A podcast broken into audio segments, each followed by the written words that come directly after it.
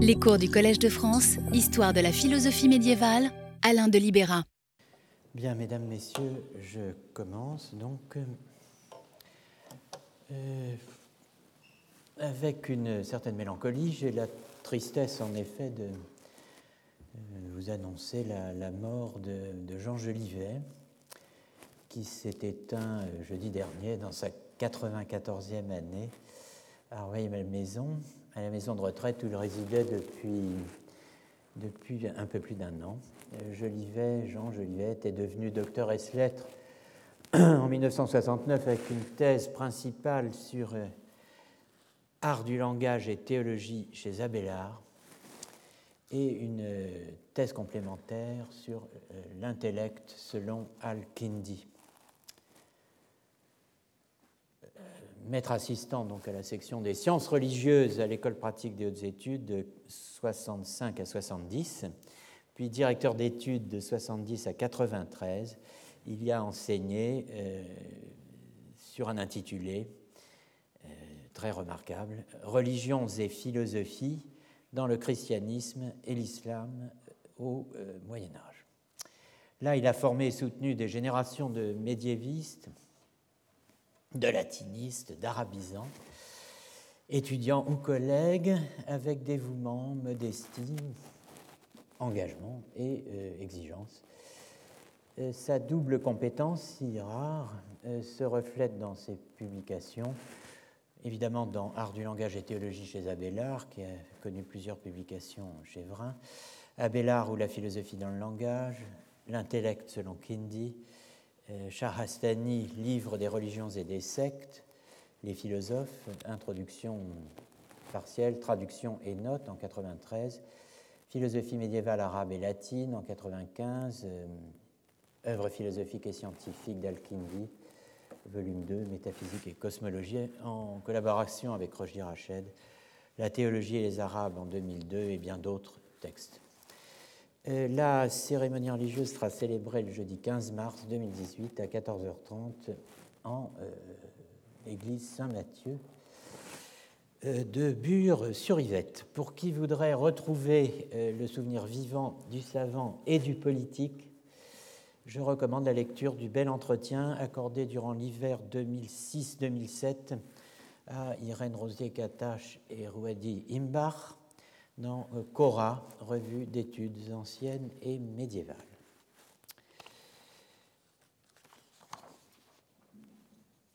Je reviens à mon propre enseignement. Résumé, par opposition au pur Noéin, qui a la forme d'accomplissement d'un pur faire voir Noël, qui est la saisie des indivisibles selon Aristote, ou des intelligibles simples, encore appelés quidité, quidest ou essence par les médiévaux, le discours apophantique tel que le décrit Heidegger dans le paragraphe 7 de Sein und Zeit est un faire voir, sehen lassen, qui pour montrer quelque chose, quelque chose, il n'est pas précisé s'il s'agit euh, d'une chose, d'un concept ou d'un étant, disons donc quelque chose égale x, a recours à autre chose égale y, afin de déterminer x à partir de y, de faire voir x à partir de y comme étant y. Il opère une synthèse qui découvre x dans son être y comme étant y. Cela, c'est le vrai, c'est du vrai, c'est de l'alétesse. Par cette structure de synthèse qui fait voir l'être ensemble de x et de y, le discours apophantique reçoit en même temps la possibilité du recouvrement, dit Heidegger, la possibilité de recouvrir x, de placer l'autre chose y devant x afin de faire voir x comme y, comme ce qu'elle n'est pas, et cela, c'est le faux, c'est du faux, c'est du pseudos. Cette structure, Aristote l'exprime en euh, disant qu'elle consiste à dire quelque chose de quelque chose, quelque chose Y de quelque chose, X, legain, ti, kata, tinos. Le faux suppose la synthesis. Dans son cours de 1925-26, Heidegger insiste sur ce point.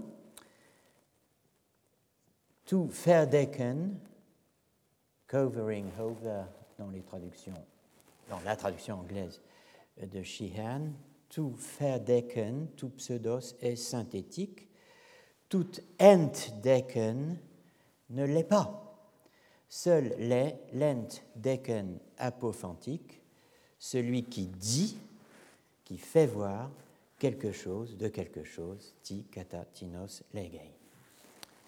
Structure de synthèse qui fait voir l'être ensemble de X et de Y. J'utilise à dessein cette expression de structure.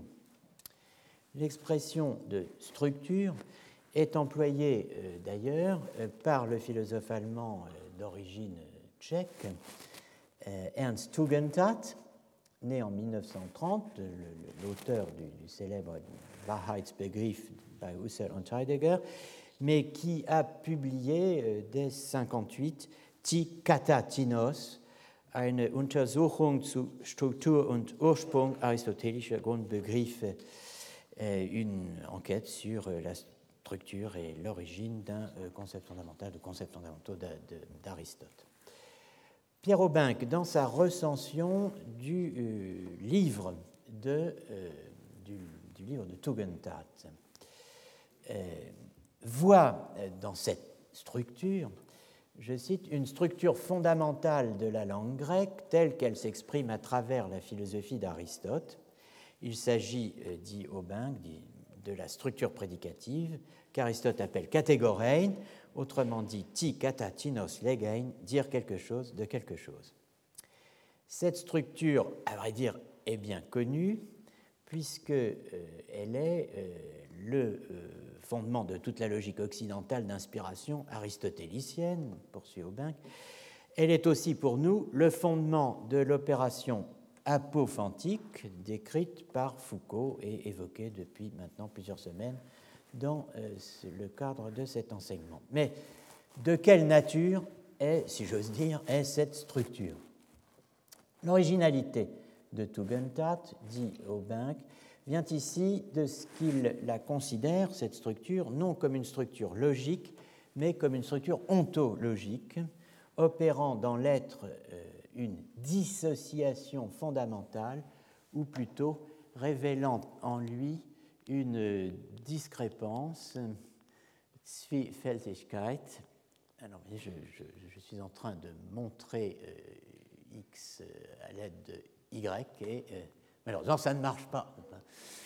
bon, eh bien tant pis. une structure ontologique opérant dans l'aide donc une dissociation fondamentale, ou plutôt révélant en lui une sorte de discrépance, Zwiefältigkeit originelle dont la distinction logique entre guillemets du sujet et du prédicat ne fournit, euh, écrivait euh, Pierre Aubin, qu'un bien pâle reflet. Alors, euh, cette, cette, discrépance originelle, c'est d'abord un mot précis que vous avez au tableau, enfin à l'écran, Zwiefältigkeit. Ce mot est employé par Heidegger dans un contexte précis, car c'est Heidegger qui l'emploie le premier, effectivement. Ähm, Sinnlichkeit und Verstand, Rezeptivität und Spontanéität äh, dans äh, son, alors, äh, dans son sensibilité et entendement, réceptivité et spontanéité, dans son, dans son grand cours euh, intitulé en français Qu'est-ce qu'une chose? En 71, et en allemand Die Frage nach dem Ding zu Kanzlehre von den transzendentalen Grundsätzen, la question en direction de la chose, enfin la question de la chose, sur la euh, théorie kantienne des principes fondamentaux transcendantaux. Dans ce Heidegger euh, examine la discrépance de l'objet en liaison avec la discrépance de la connaissance chez Kant. Il s'agit moins de discrépance que de dualité, n'est-ce pas, et euh, d'inséparabilité des deux sources de ce qu'on pourrait appeler l'objectualité, les deux sources de l'objectualité étant d'un côté la donation sensible et de l'autre la pensée, qui s'impliquent mutuellement. Les traducteurs, d'ailleurs, euh, parlent de dualité, non plutôt que de discrépance. Et je vous cite un ou deux euh, extraits euh, du texte relatif à cette dualité.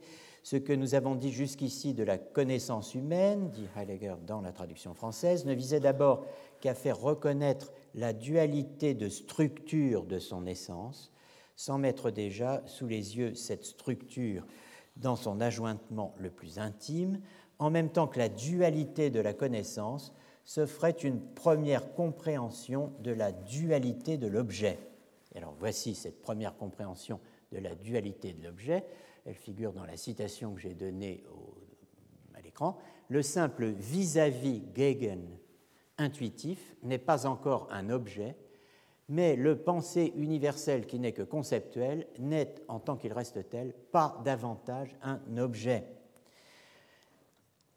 L'objet ne se dresse, steht, que si l'intuitif est conceptuellement pensé, et l'objet ne se dresse comme opposé, entgegen, que si le concept détermine un donné intuitif en tant que tel.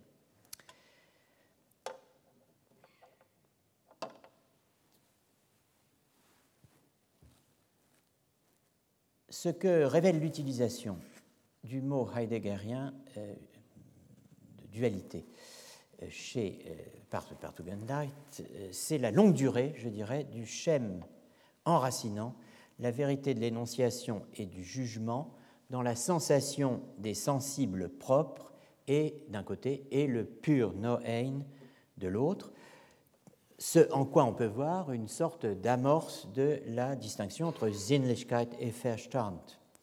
La thèse, donc, selon laquelle la vérité du jugement est, je cite, un phénomène, euh, je cite Heidegger, un phénomène de vérité fondé de multiples manières, fondé à la fois sur la vérité de la sensation pure et sur celle de la pensée pure.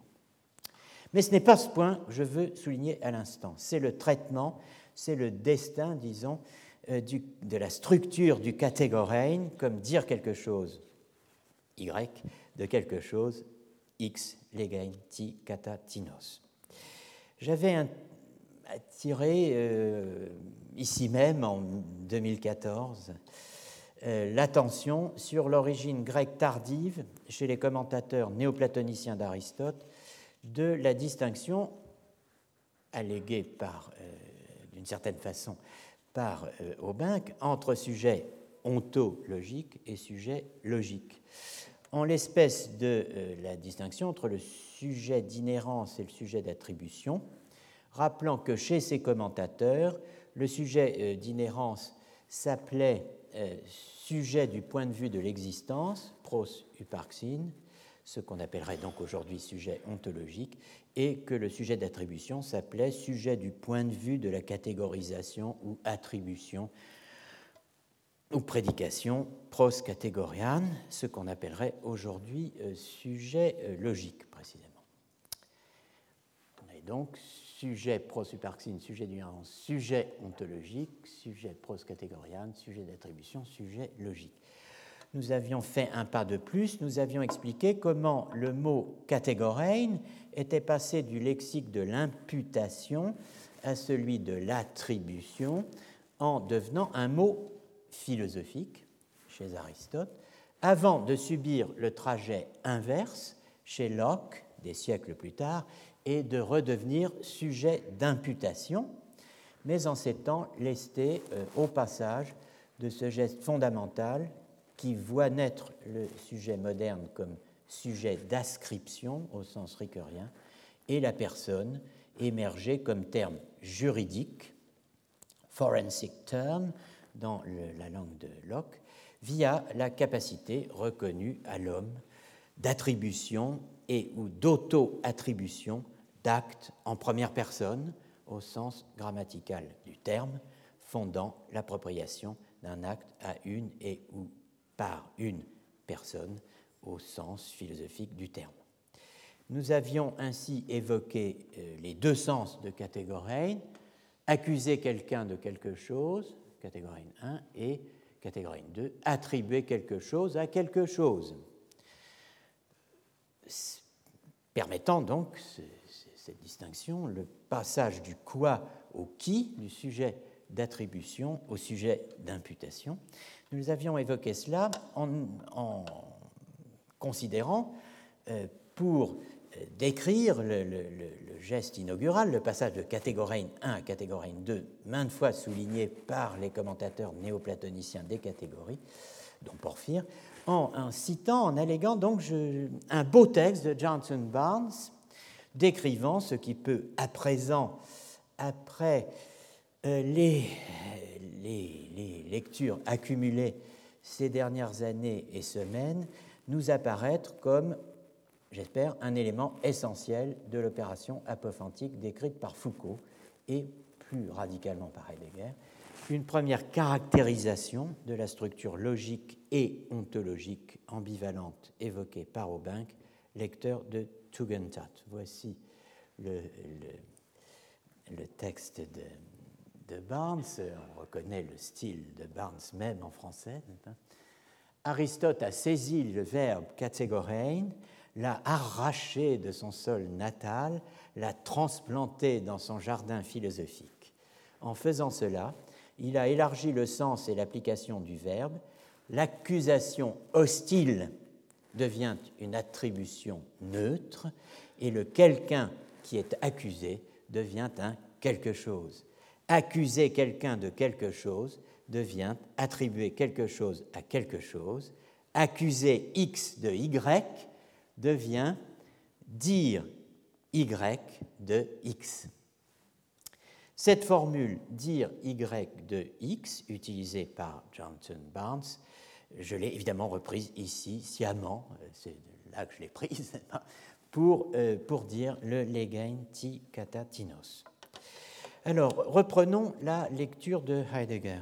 Tout Verdecken, pseudos, est synthétique. Tout Endecken ne l'est pas. Seul l'Endecken apophantique, celui qui dit, au sens de faire voir, quelque chose de quelque chose et euh, Heidegger d'alléguer le passage de 430 à 27-28 du De Anima, rendu par Tricot de la manière suivante, mais dans celles, c'est-à-dire dans les choses qui admettent le faux et le vrai, il y a euh, déjà une composition de notions, comme si ces notions n'en formaient qu'une.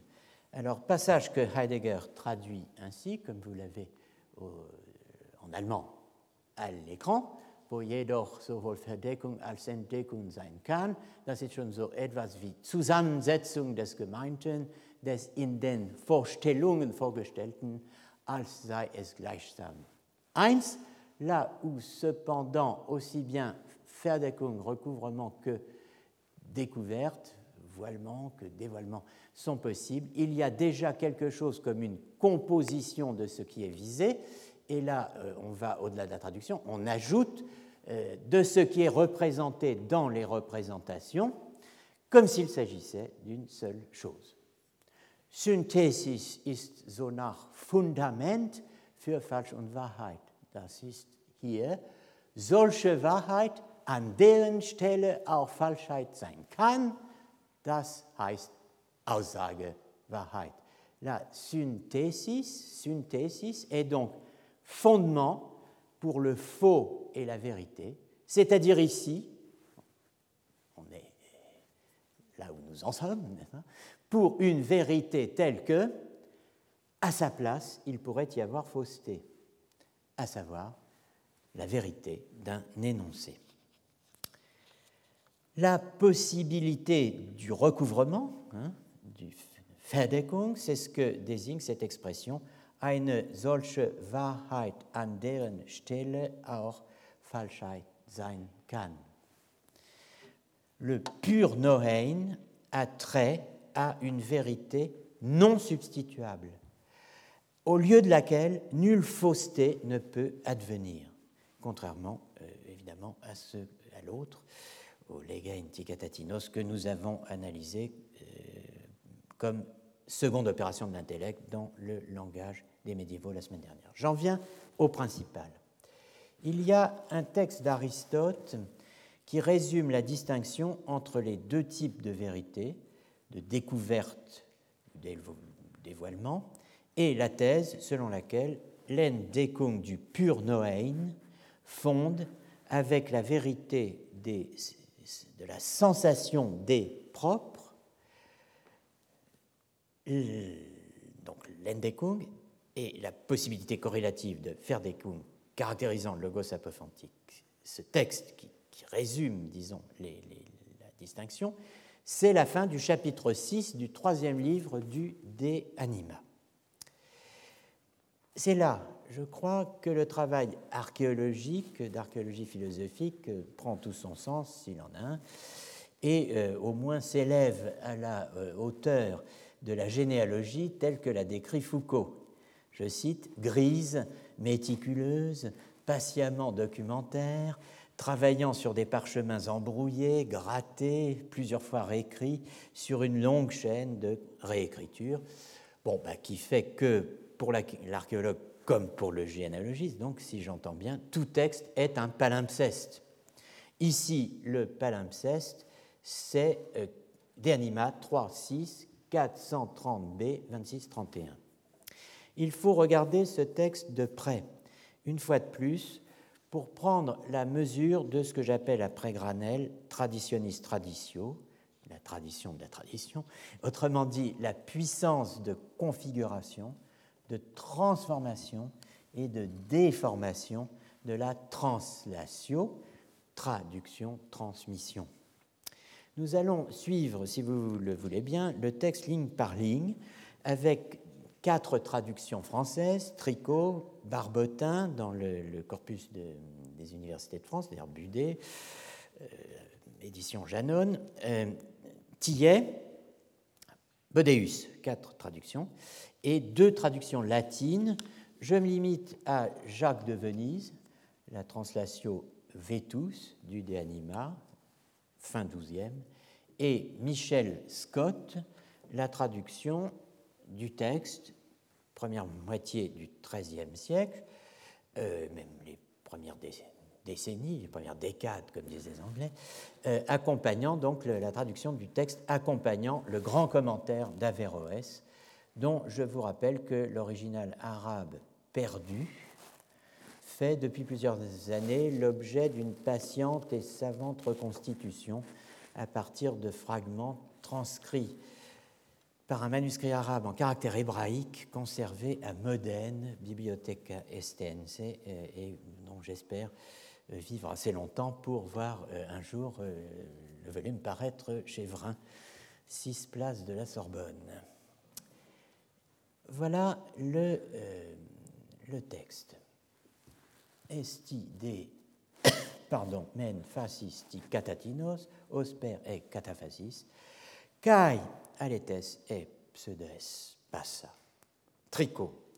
En résumé, l'affirmation, l'assertion, pardon, excusez-moi, l'assertion affirme un attribut d'un sujet, comme l'affirmation elle-même. L'assertion affirme un attribut d'un sujet comme l'affirmation elle-même, et elle est par suite toujours vraie ou fausse. Barbotin. L'énonciation applique donc un attribut à un sujet, comme l'affirmation, et est nécessairement vraie ou fausse. Tillet. L'énonciation dit quelque chose d'un sujet, comme dans le cas de l'affirmation, et elle est toujours vraie ou fausse. Bodéus. De son côté, l'énonciation consiste à dire quelque chose d'un sujet, comme l'affirmation, et elle est toujours vraie ou fausse. Jacques de Venise, amplius autem dictio, aliquid de aliquo, sicut affirmatio, aut vera aut falsa omnis est. Averroes, Michel Scott, Textus 26, et dicere aliquid de aliquo, virgule, sicut affirmatio, virgule, et omne compositum est verum vel falsum. Vous notez immédiatement que le ti katatinos est traduit dans les termes de la relation prédicative attributive qu'il est censé précéder, rendre historiquement, historialement possible. Le deuxième quelque chose, notre X, est interprété comme sujet chez tous les traducteurs français, le premier quelque chose, notre Y, deux fois comme attribut. La traduction tricot est particulièrement malheureuse, qui utilise deux fois le mot affirmer. Euh, l'assertion affirme un attribut d'un sujet comme l'affirmation elle-même. Euh, ce qui rend inintelligible la distinction entre la simple phasis, énonciation traduite par assertion, et l'affirmation proprement dite, la cataphasis, l'opposé de l'apophasis, apophase ou négation, alors que ce qui est commun à la phasis et à la cataphasis, c'est la structure du ti catatinos, le x, y, le kata apophantique enveloppant le kata opposé à l'apo de la cataphase et de l'apophase, n'est-ce pas, les deux euh, affirmations-négations, et, et pas l'acte d'affirmer. C'est d'autant plus malheureux qu'Aristote, on le sait, insiste sur le fait qu'il ne faut pas confondre énoncer et affirmer. Dans le passage sur le toucher, la saisie directe, tigain des incomposés, des non composés, relisez θ 10, le vrai c'est saisir, c'est toucher et énoncer ce qu'on saisit, affirmation et énonciation n'étant pas identiques, ignorer, c'est ne pas toucher, c'est ne pas saisir, texte que nous avons vu la semaine dernière. Le latin de Jacques de Venise paraît meilleur. Amplius autem dictio aliquid de aliquo sicut affirmatio aut vera aut falsa omnis est, plus proche de l'original, moins saturé que les traductions modernes. La version de Michel Scott ajoute et omne compositum et tout composé, ce qui inclut potentiellement la négation, qui elle aussi évidemment lit, de lier, euh, compose quelque chose et quelque chose, ce sur quoi précisément porte la négation. Je laisse de côté ce point un instant, je reprendrai cette traduction et l'interprétation d'Averroès tout à l'heure. Je poursuis la lecture. Dire quelque chose de quelque chose, comme dans une affirmation, sous-entendu aussi, ou une négation, c'est là qu'est tout vrai ou faux. Mais o denus pas. Avec l'intellect, il n'en est pas toujours ainsi. Pour l'intellect, il n'en va pas toujours de même. Mais ce n'est pas le cas de toute saisie intellectuelle, mais ce n'est pas toujours le cas de l'intelligence. Tricot, Barbotin, Tillet, Bodeus, Jacques de Venise, Intellectus autem non omnis, Michel Scott, et non omnis intellectus. Vous notez trois traductions françaises pour nous, intellect, saisie intellectuelle, intelligence avant le passage décisif que voici. Al o tu ti esti kata ti kata tinos. Alors, euh, j'ai euh, utilisé deux couleurs, n'est-ce pas, euh, pour marquer les traductions des deux expressions grecques ti esti et to ti eneinai servant à caractériser la ci-devant intellection des intelligibles, notre pur noein, n'est-ce pas, l'expression de Heidegger, opposée à l'egein ticatatinos. Alors, euh, déjà, lisons les traductions. Tricot, quand il a pour objet l'essence, alors le fait que ce terme soit en bleu euh, veut dire que bon, il traduit totiesti, hein, au point de vue de la c'est la traduction de kata toti c'est en rouge en grec, c'est en rouge en français. Donc je reprends. Quand il a pour objet l'essence au point de vue de la il est toujours dans le vrai. Alors je vous rappelle qu'il s'agit de l'intellect, hein. Mais non pas s'il affirme un attribut d'un sujet.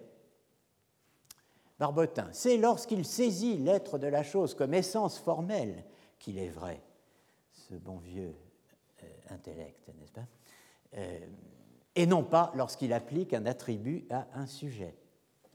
Tillet, si celle de l'essence, alors euh, là il, s'agit de la saisie intellectuelle, hein.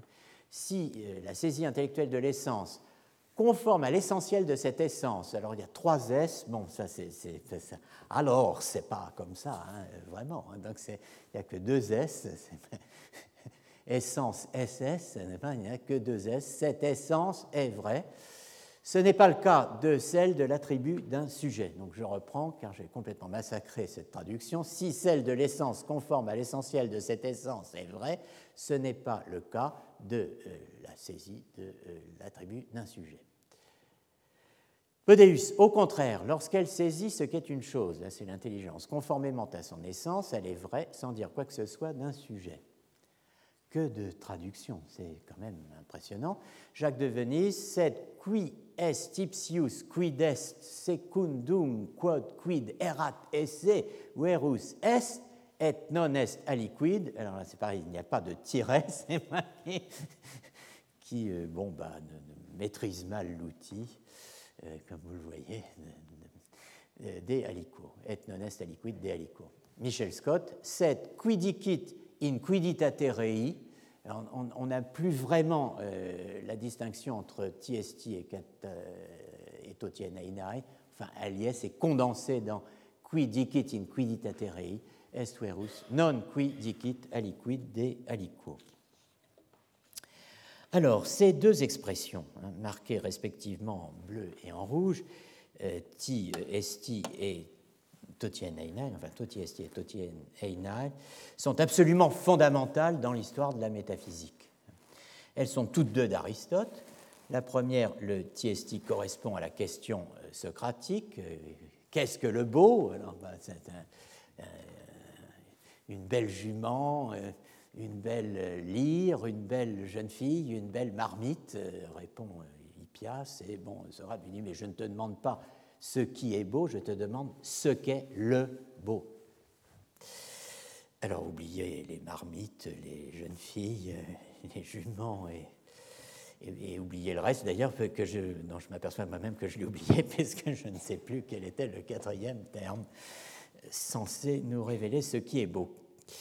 L'expression tiesti qui correspond donc à la question socratique inlassablement posée par Socrate partout où il passe. Vous la trouvez dans la définition du genre fournie par les topiques euh, d'Aristote, reprise telle qu'elle par Porphyre dans l'Isagoge. Qu'est-ce qu'un genre euh, alors, vous avez, euh, oh, oui, bon. Vous avez le grec, vous avez la traduction de Boès, vous avez la traduction de Tricot, vous avez la traduction de Brunswick.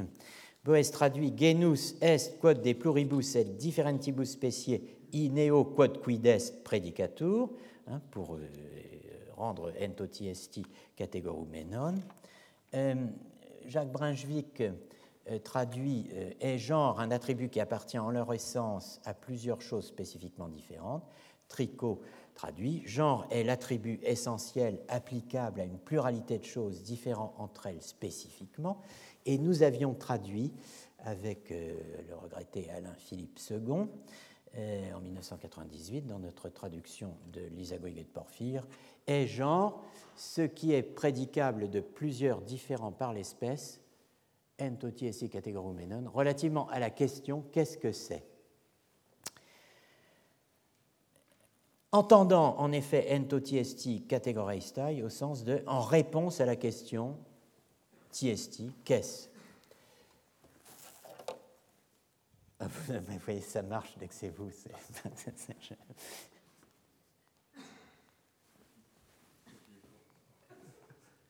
Ah ben voilà, je, manque de... Bon, je vais rester comme ça. Oui, c'est le le sabre de, Star Wars, n'est-ce pas? Mais alors dans un tout petit, petit budget, euh, ce qui correspond bien à mon parcours professionnel, n'est-ce pas? Alors, l'expression to tien einai figure dans la définition de la définition que euh, vous avez à nouveau euh, dans la version des topiques, estidoros men logos toti en la définition traduite tricot est un discours qui exprime la quiddité de la chose. Brunswick, une définition est une formule qui exprime l'essentiel de l'essence d'un sujet. Et euh, l'expression toti en se retrouve également dans la définition de ce qu'on appelle un propre. Euh, donc, euh, tricot, le propre, c'est ce qui, tout en n'exprimant pas la quiddité de la chose, hein, toti en appartient pourtant à cette chose seule et peut se réciproquer avec elle. C'est le, célèbre exemple du capable de rire. Euh, l'homme est un animal risibilé, ce qui ne veut pas dire risible, mais capable de rire. Euh. Euh, alors, on peut, les, deux termes se réciproquent, peuvent être employés l'un à la place de l'autre, salva veritate, dans la mesure où la capacité de rire est le propre de l'homme, vous le savez, bon.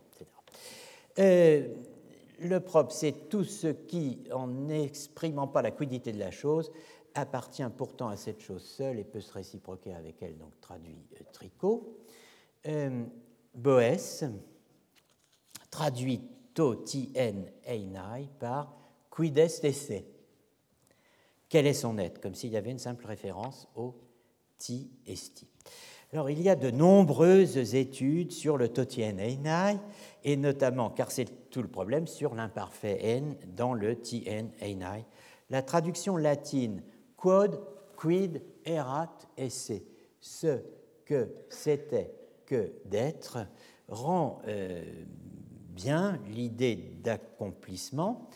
Euh, ce que c'est que d'être un homme ne s'entend, euh, par exemple, en un sens, n'est-ce pas, qu'une fois qu'il a accompli sa carrière, c'est une version grecque, si je puis dire, de Wesen ist, was gewesen ist, être, c'est avoir été, être, c'est avoir été, Wesen euh, euh, version allemande, enfin ce serait même plus que être d'ailleurs, mais enfin, version allemande de l'adage de Solon, bien connu, euh, alors vous avez cette célèbre citation, c'est donc le dernier jour qu'il faut pour un mortel toujours considéré, gardons-nous d'appeler jamais un homme heureux avant qu'il ait franchi le terme de sa vie.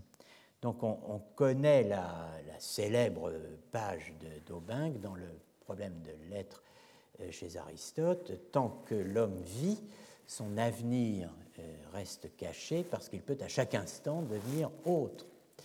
L'homme participe de la contingence qui affecte tout ce qui se meut dans le monde sublunaire et en particulier tout ce qui vit, contingence qui, dans le, cas de l'homme, est vécue sur le mode d'abord négatif de la faillibilité, dit Aubin, de la pécabilité, de la vulnérabilité au coup de la fortune. Et vient cette citation célèbre Seule la mort peut, dans le cas du vivant, arrêter le cours imprévisible de la vie, transmuer la contingence en nécessité rétrospective, séparer l'accidentel de ce qui appartient vraiment par soi au sujet qui n'est plus. C'est la mort de Socrate qui façonne non pas l'être de Socrate, mais bien l'essence de Socrate, c'est la bonne traduction de Wesen, celle du juste injustement condamné. C'est elle qui permet de dissocier ce qu'il y a de contingent dans l'existence historique de Socrate et ceux des accidents de sa vie qui accèdent à la dignité d'attribut essentiel de la socratéité. En termes plus abstraits, s'il en fallait, il n'est d'attribution essentielle dans le cas d'un homme si du moins nous entendons par là une attribution propre et non pas seulement générique, donc ce qui est propre à Socrate en tant que Socrate, l'homme Socrate, et pas euh, l'homme, le genre, homme ou humain. Il n'est d'attribution essentielle dans le cas d'un homme qu'à l'imparfait, c'est-à-dire portant sur un sujet qui n'est ce qu'il est que parce qu'il n'est plus. On pourrait opposer sur ce point le discours essentiel, Aristote, au discours tragique, qui, parce qu'il adhère à l'imprévisibilité du temps, tragique, marqué par les péripéties, ne connaît que les verbes d'action et ignore la fonction essentielle, c'est-à-dire prédicative par soi du verbe être. C'est l'histoire qui, comme ailleurs, la démonstration fournit ici le fondement de la synthèse attributive, mais selon le mot de Solon, on ne voit la synthèse qu'à la fin, lorsque l'histoire de l'homme est parvenue à son terme. C'est finalement cette idée si profondément grecque, selon laquelle tout coup d'œil essentiel est rétrospectif, qui nous paraît justifier le N du TN Einai, dit, euh, dit, euh, dit Aubin, disait Aubin. Bon, on voit euh, que la séparation entre univers philosophique et univers tragique n'est peut-être pas aussi rigide que ne le suggéraient certaines formules employées au début euh, de ce cours.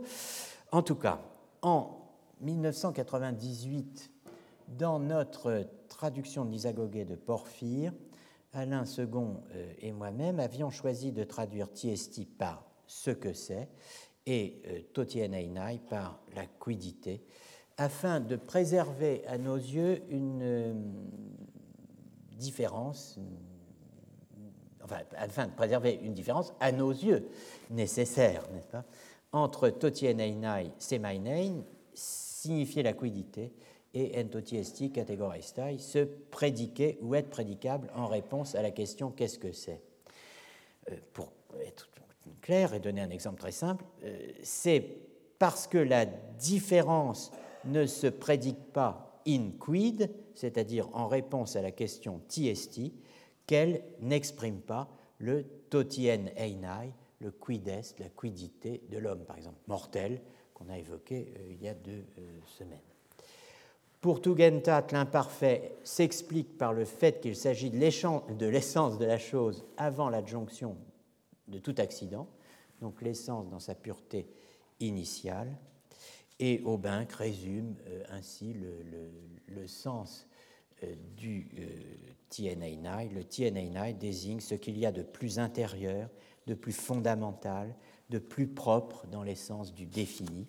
Les seconds analytiques le définissent, ce qu'il y a de propre parmi les éléments du Tiesti. C'est pourquoi il ne se confond pas avec le genre, qui est trop général, et ne comprend pas la matière, qui est accidentelle désignant ce que la chose est par soi, essence et attribut par soi, il exclut ce qu'elle est par accident. Alors, derrière le foisonnement des traductions, il y a bien une structure, une structure prédicative, dire quelque chose de quelque chose, d'une part, et d'autre part, dire ce qu'est une chose du point de vue de sa quidité, ce qui revient à dire une chose dans sa quidité. Et cela, les deux traductions latines le disent assez bien. Revenons au texte d'Aristote. La suite du texte confirme le parallèle entre la saisie des sensibles propres et le pur noein. Saisie des intelligibles purs, sans matière, précise Aristote, faisant un parallèle entre la matière, sujet de la forme, et le sujet de la couleur, la chose blanche, saisie par accident de manière faillible, sur lequel il y aurait beaucoup à dire, mais cela nous entraînerait trop loin. Voici le texte. Mais, de même que la perception, alors toujours la même chose, hein, je vous donne des traductions euh, françaises, euh, par la vue de son sensible propre, est toujours vrai, alors que dans la question de savoir si le blanc est ou non un homme, la perception n'est pas toujours vraie. Barbotin. Mais de même que la vue du sensible propre est toujours vraie. Quant à savoir si tel objet blanc est un homme ou non, la vérité n'est pas toujours atteinte. est, de même que voir le sensible propre est toujours vrai, mais que voir si le blanc est homme ou non n'est pas toujours vrai. Il en va plutôt comme de la vue, traduit Bodéus, qui est vrai en saisissant son objet propre, alors que pour décider si l'objet blanc est un homme ou non, elle ne tranche pas toujours, toujours et non pas toujours en vérité. Jacques de Venise, cet sicut videre propri verum, si autem homo album, verum aut non verum, semper est. Michel Scott, cet quemad modum actiones proprie sunt vere.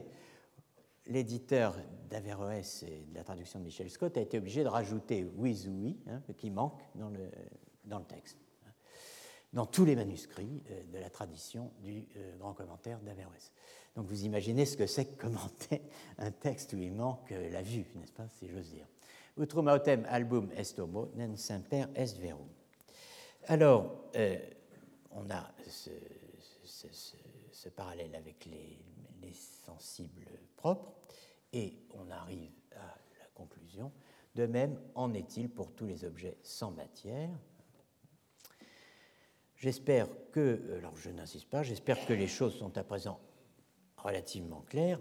Avant de poursuivre, permettez-moi malgré tout un dernier mot sur la réception médiévale et même sur les sources de la réception médiévale de l'opposition que je veux croire, que j'espère maintenant euh, relativement claire, entre la pensée pure, appelée première opération de l'intellect, saisie euh, des premiers intelligibles ou des, indifférenciés. Euh, donc, première opération de l'intellect chez Thomas d'Aquin, Guilhem Arnaud et tant d'autres, évoqués la semaine dernière, où le faux n'a pas sa place, et la seconde opération, l'opération de l'intellect qui compose et qui divise, où le faux a toute sa place, la même place que le vrai, en l'occurrence, à la place duquel il s'insinue si l'intellect pense comme séparé ce qui est uni ou comme uni ce qui est séparé. Je voudrais dire un mot de cette distinction donc entre les deux, euh, les, les deux sortes d'intellection chez Averroès, car elle nous permettra de voir s'esquisser une autre thématique riche d'avenir sur la même structure. Commentant le Textus 26, donc du euh, De Anima, livre 3, les, euh, le, grand commentaire d'Averroès, euh, comme vous le savez, est constitué par une série de textes cités intégralement qui font l'objet ensuite d'un commentaire qui reprend chaque phrase. Donc on, va parler du commentaire 26 par exemple, du livre 3, qui commente le texte 26 du livre 3. Et on a les deux, traduits par Michel Scott, le texte et le commentaire. Donc je voudrais dire un mot de cette distinction chez Averroès. Commentant le Textus 26 du livre 3, Averroès pose que dans l'intellect matériel se trouve toujours vérité et fausseté mêlées et que cela est propre à cet intellect. L'intellect matériel, alors je ne, vais pas perdre de temps là-dessus, c'est une expression héritée d'Alexandre d'Aphrodise. L'intellect matériel n'a rien de matériel, hein, il, correspond à ce que les scolastiques latins, comme Thomas par exemple, appellent intellect possible. Donc ça, la matière signifie ici possibilité de détermination, déterminabilité. Euh, euh, l'intellect possible, l'intellect récepteur, si vous voulez, de l'intelligible, distinct de l'intellect dit agent, poétique, dans le langage d'Alexandre d'Aphrodis, poétikos, qui produit l'intelligible en acte dans l'abstraction, dans ce processus qu'on appelle l'abstraction. Donc c'est dans l'intellect récepteur de l'intelligible que se trouvent toujours vérité et fausseté mêlées, et c'est de cet intellect, matériel ou possible, qu'Averroès soutient euh, que euh, cela est propre, n'est-ce pas, à cet intellect que euh, d'avoir en lui toujours vérité et fausseté mêlées. Alors, il faut noter que le texte 26 est assez différent du texte grec original et qu'il comporte, comme je le disais tout à l'heure, l'expression et omne compositum et tout composé. Dire quelque chose de quelque chose comme l'affirmation et tout composé est vrai ou faux. Commentaire. Euh, l'ajout de et omne compositum oblige Averroès à expliquer premièrement que la prédication est une composition de notions par l'intellect, Deuxièmement, que toute composition par l'intellect est ou vraie ou fausse. Avant de poser troisièmement, que l'intellect matériel contient toujours vérité et fausseté mêlées. Voici le commentaire 26, C26. Et prédiqué par l'intellect quelque chose de quelque chose, comme l'affirmation et la négation, ajoute Averroès, est une composition par l'action de l'intellect et tout composé est vrai ou faux. Alors vous voyez comment, la ponctuation, si j'ose ainsi m'exprimer, euh, c'est-à-dire la manière de lier ensemble les termes, donne lieu à une exégèse et à la production d'un sens. Et tout composé est vrai ou faux. Hein.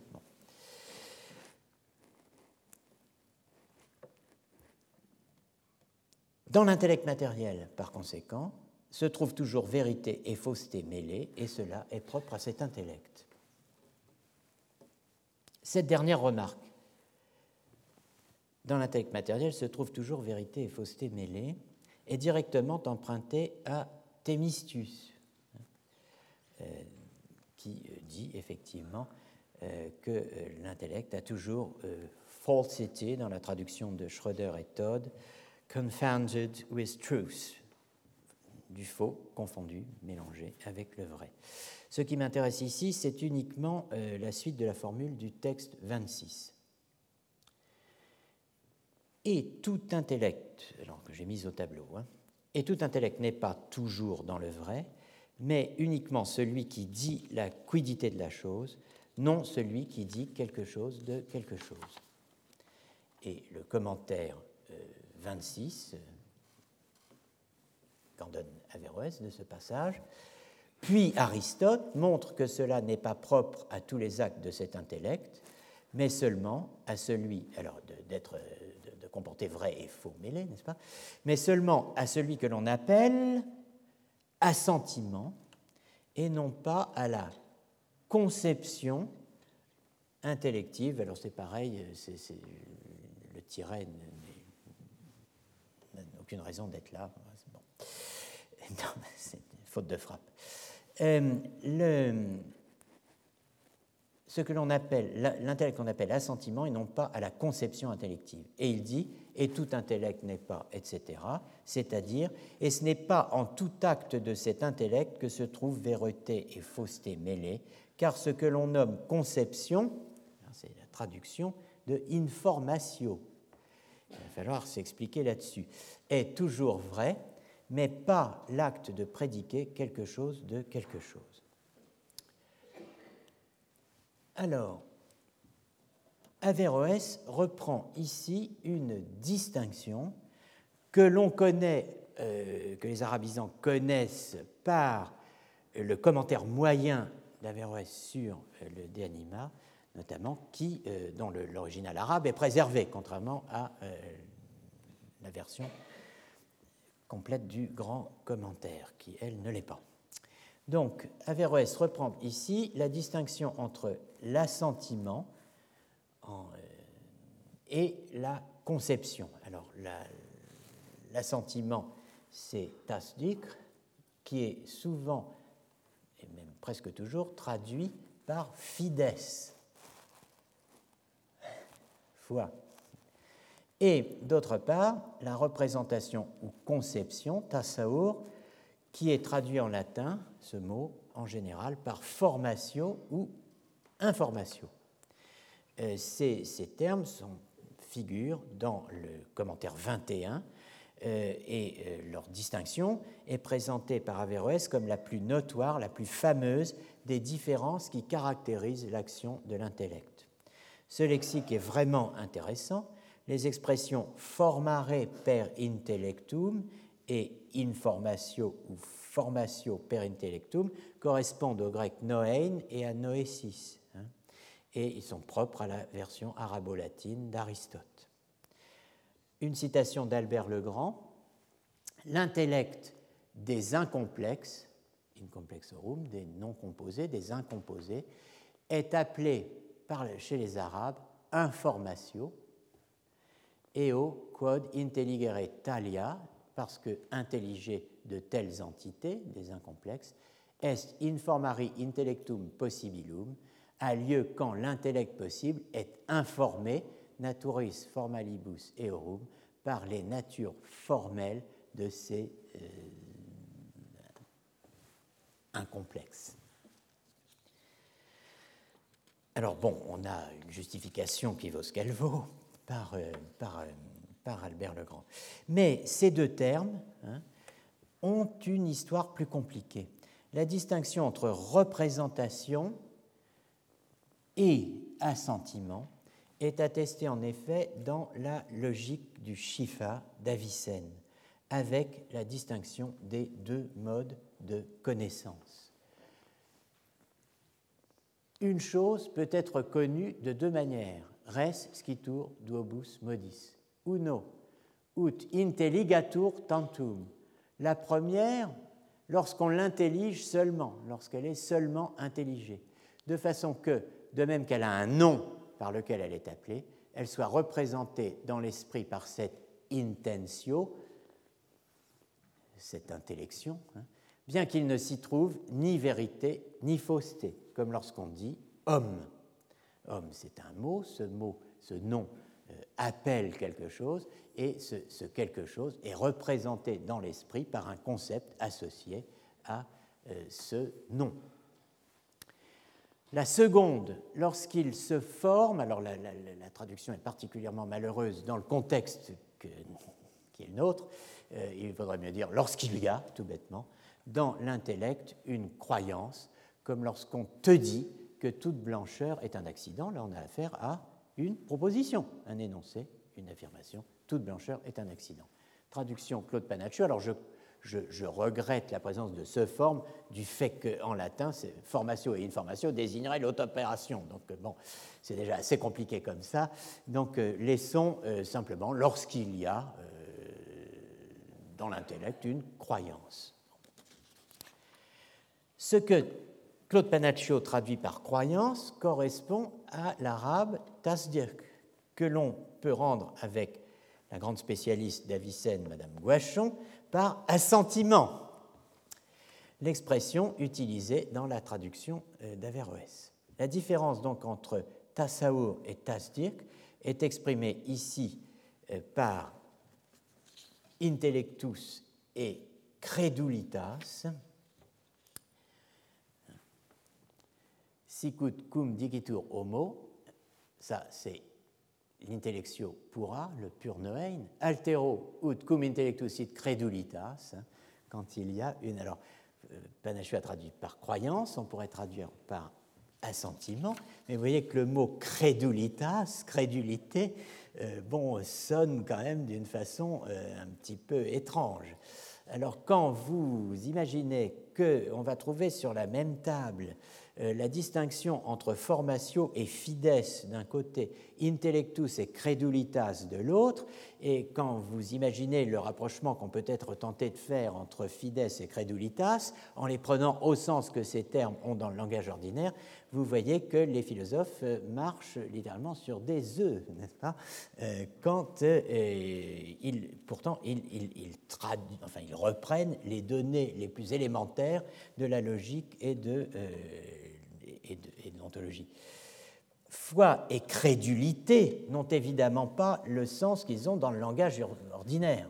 Fides et credulitas. Ce sont des termes techniques qui renvoient à la distinction entre saisie d'une quidité, nature simple, ce que la scolastique appelle la première opération de l'intellect, donc euh, représentation, formation, conception, et l'adhésion, l'affirmation ou le rejet, d'un contenu propositionnel ou d'un état de choses. Et voilà, ça c'est la seconde opération qui relève de ce qu'on appelle, hélas, fides ou credulitas dans les traductions latines. Donc en gros, euh, on a ici une distinction entre représentation et jugement. Le couple vaut dans les différentes traductions que je viens de dire. Il vaut pour la connaissance, mais euh, ce qui est amusant, c'est qu'il vaut aussi pour l'inconnaissance et l'ignorance, puisque euh, Avicenne distingue deux modes d'ignorance ou d'inconnaissance, de non-connaissance des choses. Selon l'intellect, secundum intellectum,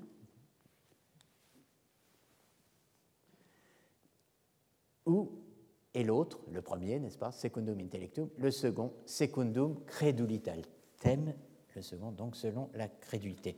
Selon l'intellect, c'est-à-dire selon la représentation, selon la crédulité, c'est-à-dire selon l'assentiment, et c'est donné donc à une proposition un contenu propositionnel, c'est sur cette base qu'il explique la structure et le dynamisme de, du processus cognitif évoqué dans le cours de la semaine passée, qui font, selon lui, cette structure et ce dynamisme, toute la préoccupation du logicien et tout le but de la logique, je vous le rappelle, favoriser, permettre, outiller, si je puis dire, le passage du connu à l'inconnu, à notis ad ignotum. Là, alors j'ai deux, oui, voilà, donc deux modes d'ignorance et euh, L'intellect, donc, cela s'acquiert. Hein. Il faut prodesser atiendum.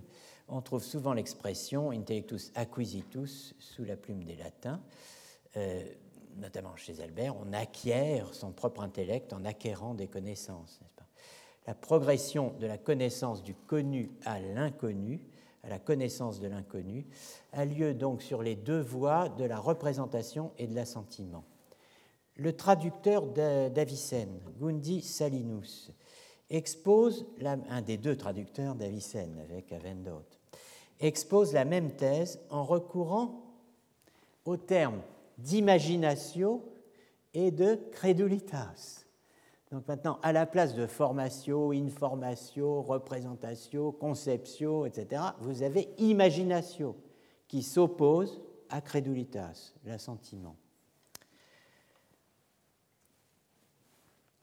Ce qui fait entendre en latin, donc, imaginatio, l'équivalence qui existe, selon les arabisants, entre représentation et imagination, euh, deux sens possibles du même mot tasawwur. Donc vous avez le texte de Gundi Salinus dans sa division de la philosophie. C'est de, deux façons qu'une euh, chose peut être connue, à savoir par l'imagination d'une part et d'autre part par la crédulité.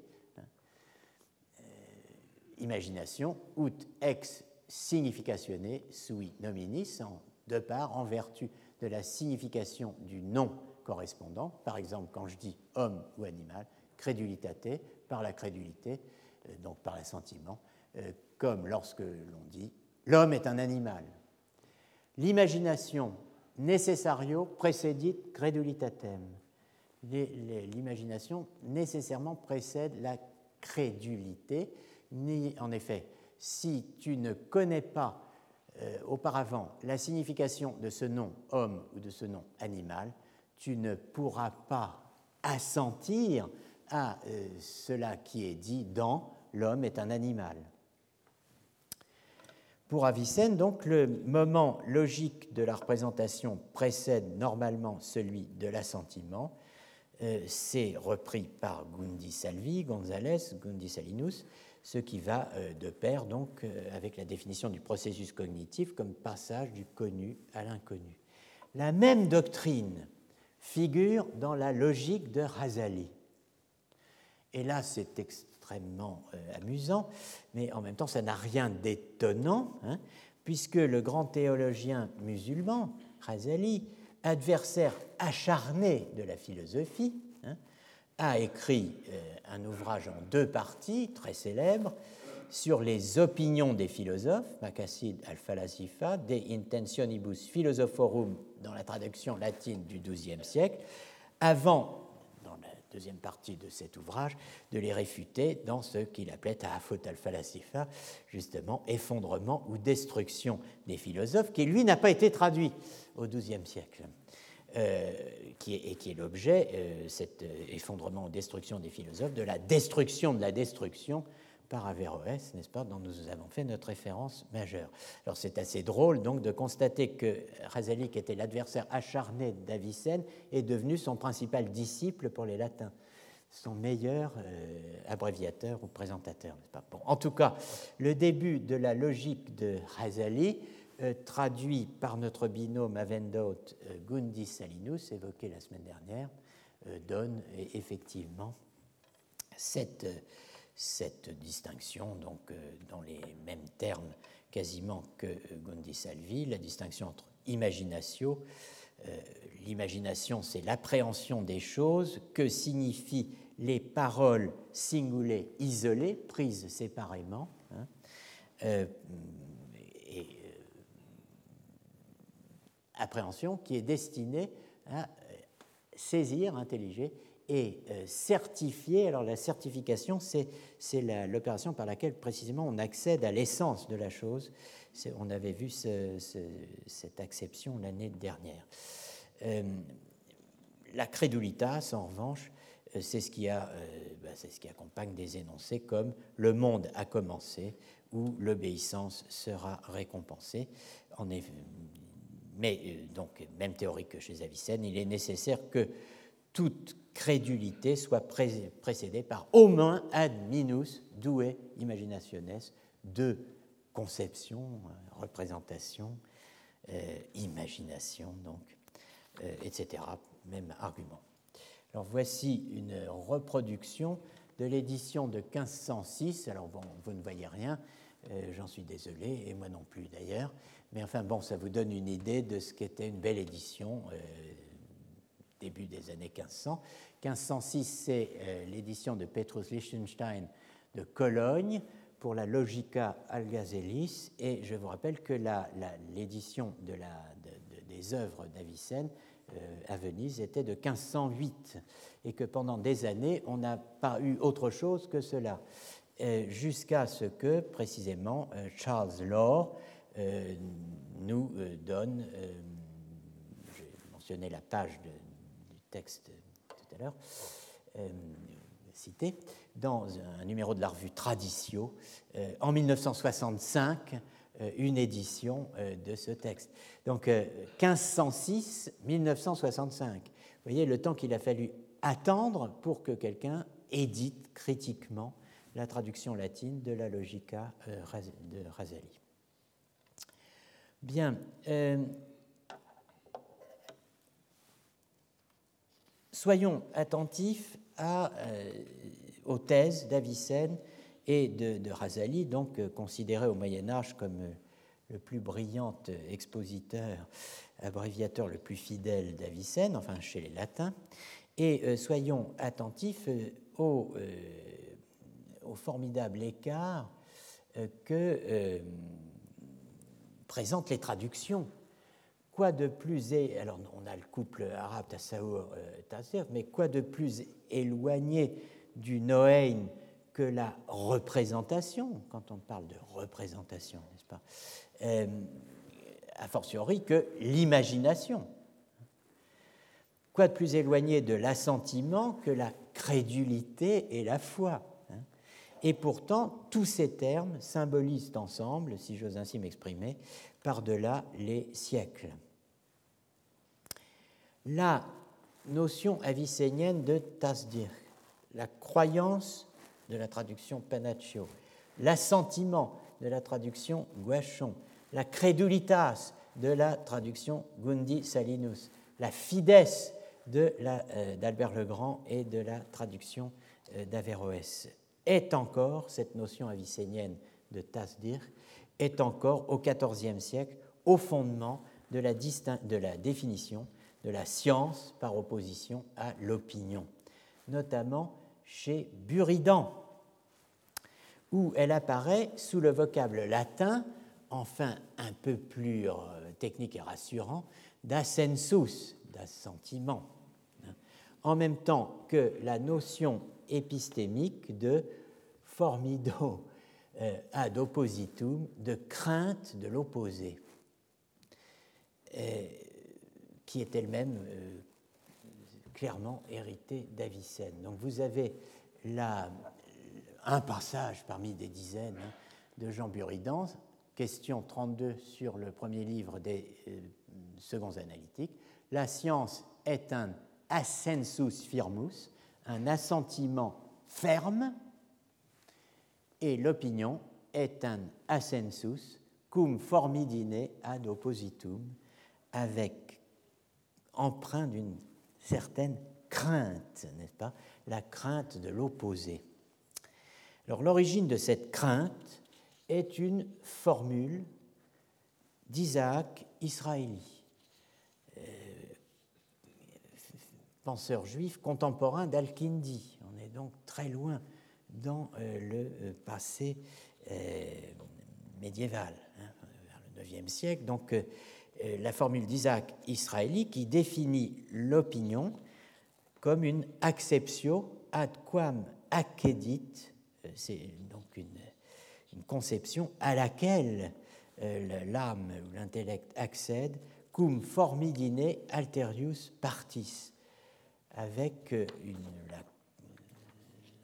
hésitation, euh, traduisent certains, euh, au sujet de l'autre partie de la contradiction. C'est-à-dire, vous avez une contradiction, l'homme est blanc, l'homme est non blanc, mettons, et bon, ben vous, allez assentir à l'homme est blanc, mais bon, avec une peur au ventre, n'est-ce pas, que l'autre partie de la contradiction soit vraie. Conception à laquelle on, accède en hésitant au sujet de l'autre partie de la contradictoire ou de la contradiction, euh, crainte que l'autre partie de la contradiction ne soit vraie. Dans la certitude de la scientia, donc, euh, considérée comme vrai savoir, Buridan distingue du côté du connu la stabilité d'une thèse inébranlable, la proposition, qui est vraie ou pas, et qui est connue ou pas comme vraie, et du côté du connaissant, une attitude propositionnelle, une conviction, une conviction inébranlable, exclusive de tout doute, sans crainte que la thèse opposée ne soit vraie. Bon, c'est quand même très clair ça. Hein une conviction inébranlable, exclusive de tout doute, sans crainte que la thèse opposée soit vraie. C'est l'aboutissement vraiment remarquable, je trouve, de la distinction tracée euh, au chapitre 1 euh, de la Logica d'Avicenne.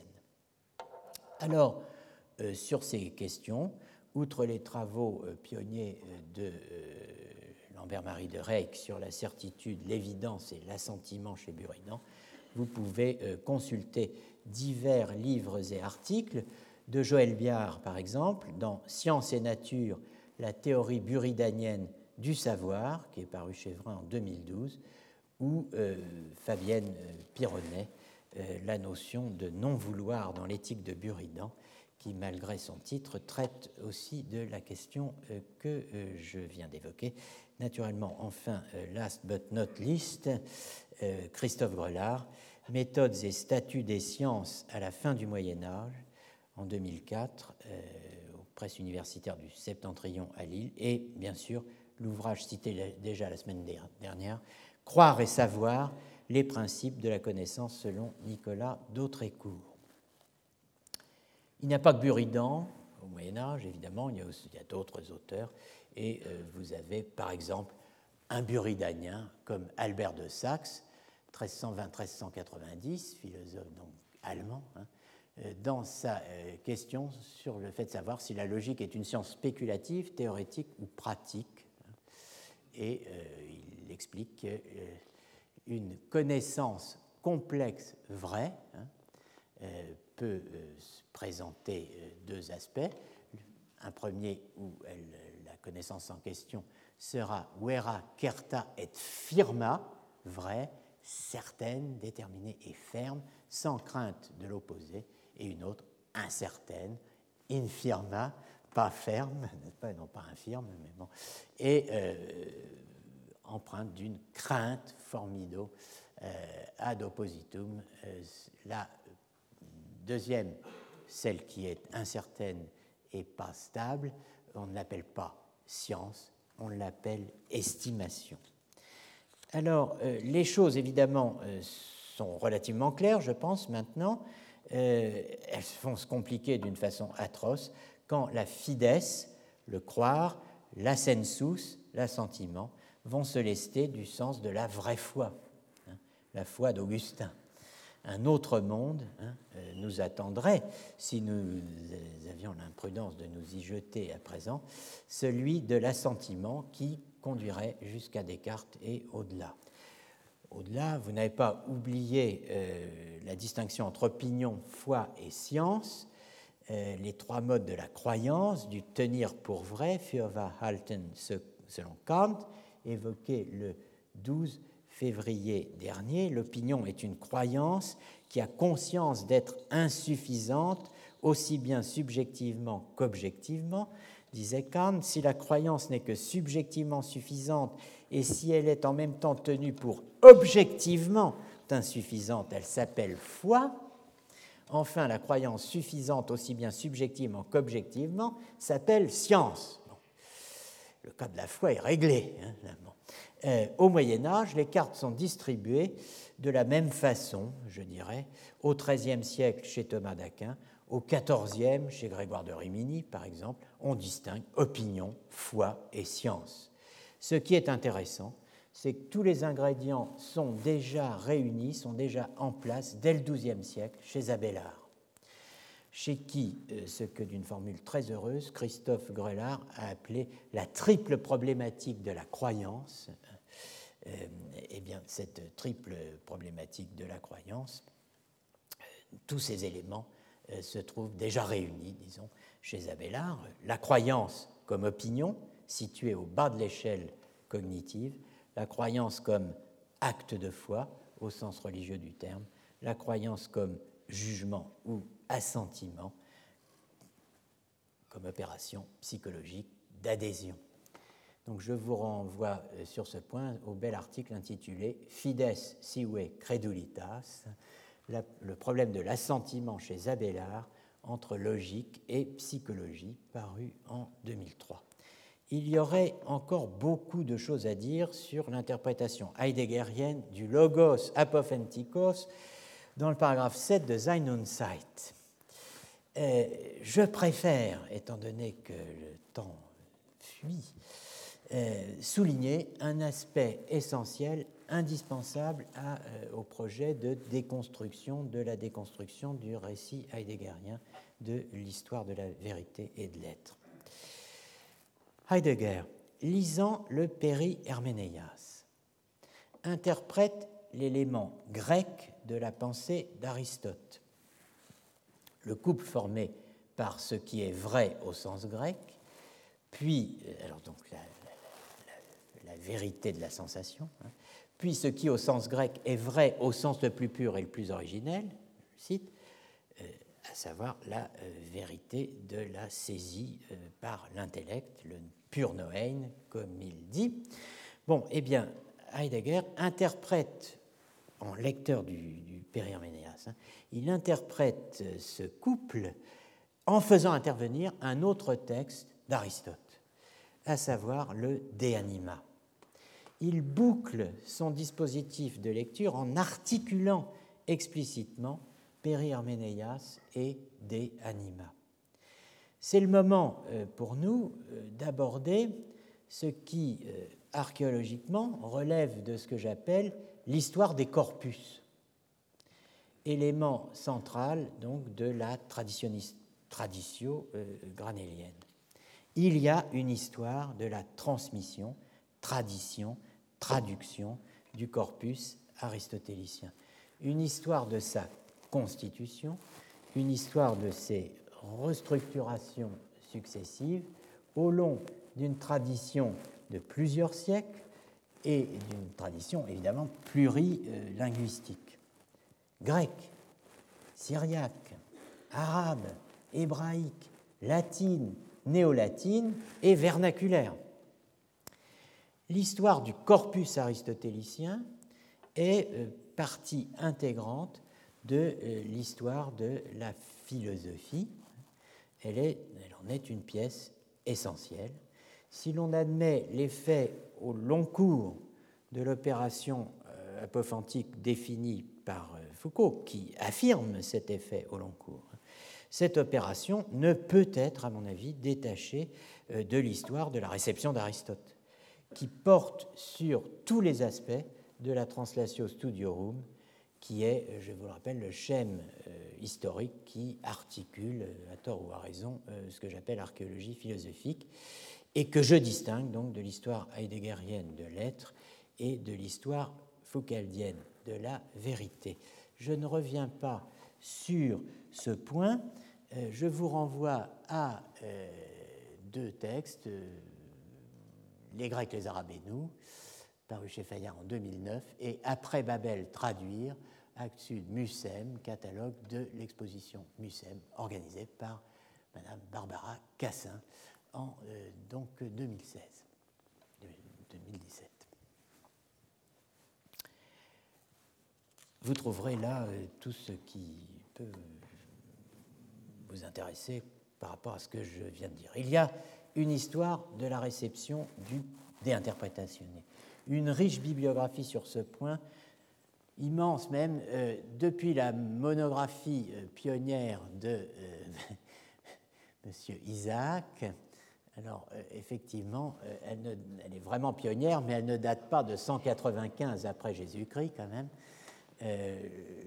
la maison Vrin est une maison traditionnelle, n'est-ce pas? Mais, enfin, bon, quand même, c'est 1953. Hein. Et euh, plus récemment, donc, euh, il y aurait d'autres textes à citer, mais enfin, celui-là est un très beau recueil, Aristotle's Peri Ameneas in the Late Middle Ages, Essay on the Commentary Tradition, 2003, dirigé par deux des élèves continuateurs de euh, Lambert-Marie de Reyck, Henk Brakus et Cornelius Knepkens. Euh,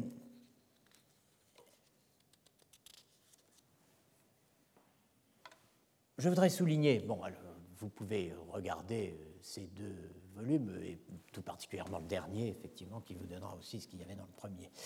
Je veux euh, souligner ici d'emblée que le lien entre Périménéas et des Anima est fait par Aristote lui-même. La place du Périherménéas dans l'organon est un élément de euh, l'intrigue euh, que j'appelle l'histoire des corpus.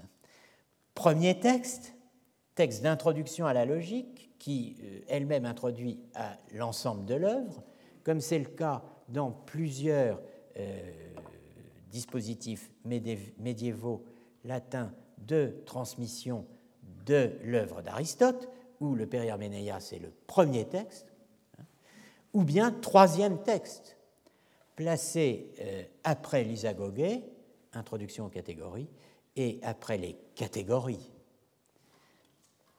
Il y a une riche histoire euh, sur ce point que euh, l'on retrouve au Moyen Âge comme objet de discussion lié à l'introduction d'une sémantique nouvelle basée ou fondée sur la distinction entre signification et référence, significatio et suppositio, où l'on peut voir la contribution fondamentale, fondatrice hein, du Moyen Âge à l'histoire de la logique, de la philosophie du langage et de la pensée.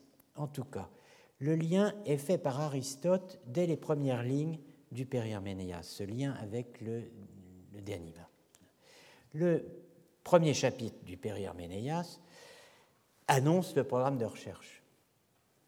Alors, la traduction tricot, toujours, il faut d'abord établir la nature du nom et celle du verbe, ensuite celle de la négation et de l'affirmation, de la proposition et du discours. Et on enchaîne. Célèbre texte, célèbre s'il en est, hein. les sons émis par la voix. Alors c'est toujours la traduction de Tricot. Hein.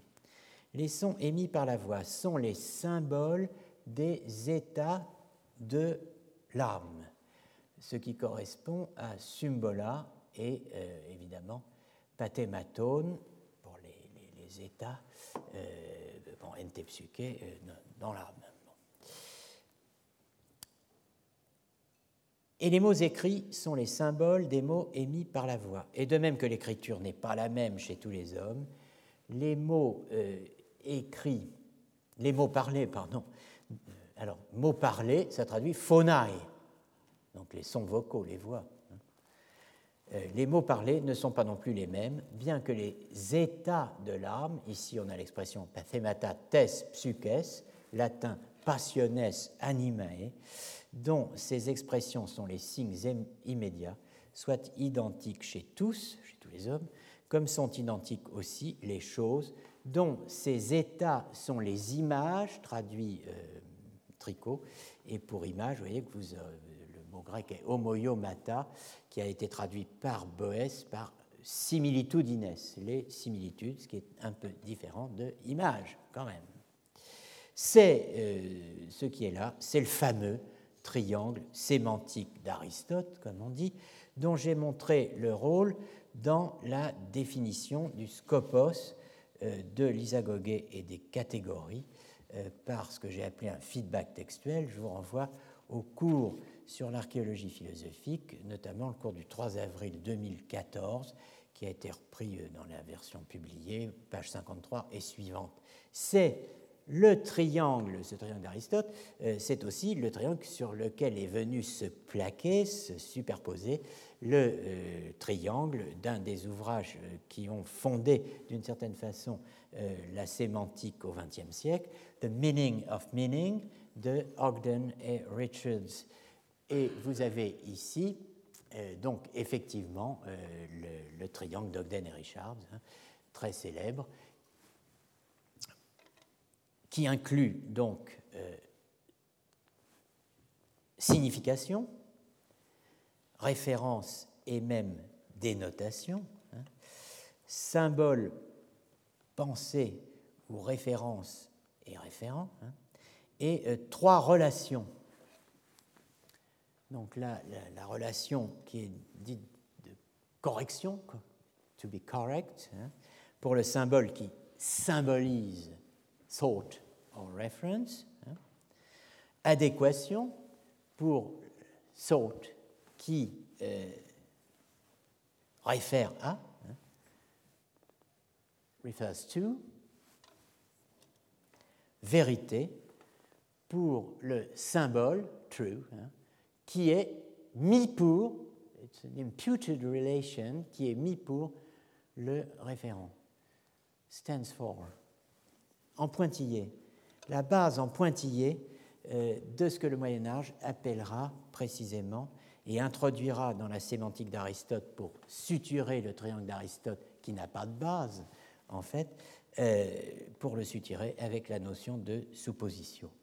Donc le triangle d'Aristote, si on le remettait, euh, si on le, laissait reparaître sous ce qu'il recouvre là, hein, eh bien, articulerait les phonae, les euh, sons vocaux, les pathematates psyches, les passions de l'âme ou les affections de euh, l'âme, et ici euh, les pragmata, les choses. Donc on aurait voix à la place de symbole,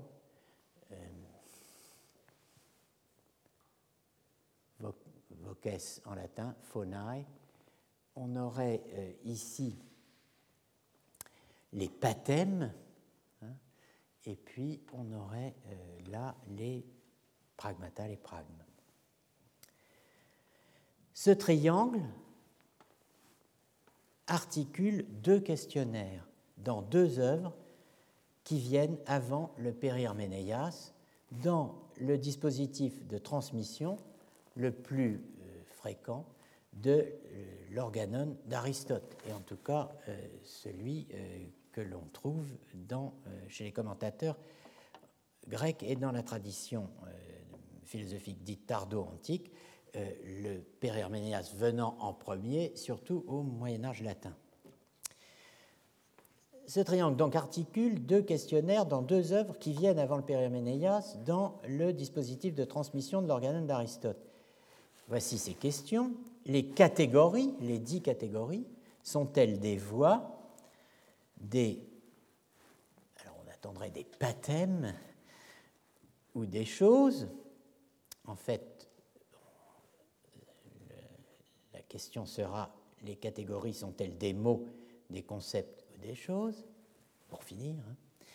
Et euh, autre questionnaire articulé à l'aide de ce triangle sémantique, évidemment, dans l'Isagogé, premier des textes du corpus aristotélicien, entre guillemets, dans la tradition euh, grecque, hein, qui est une introduction aux catégories, et c'est fameuse question, les universaux sont-ils des mots, des concepts ou des choses? Donc cette, ce, ce transfert, disons, de la, euh, du triangle sémantique d'Aristote dans les deux textes qui le précèdent, hein, cette espèce de rétroversion, que j'ai appelé un feedback textuel et conceptuel, euh, est spectaculaire puisque la question les universaux sont-ils des mots, des concepts ou des choses se substitue au cours de l'histoire au questionnaire authentique de Porphyre qui demandait tout à fait autre chose. Et il finit euh, ce questionnaire par éclipser le questionnaire authentique de Porphyre au cours de l'histoire. Je ne reviens pas sur cela, on en a, euh, je pense, suffisamment euh, parlé.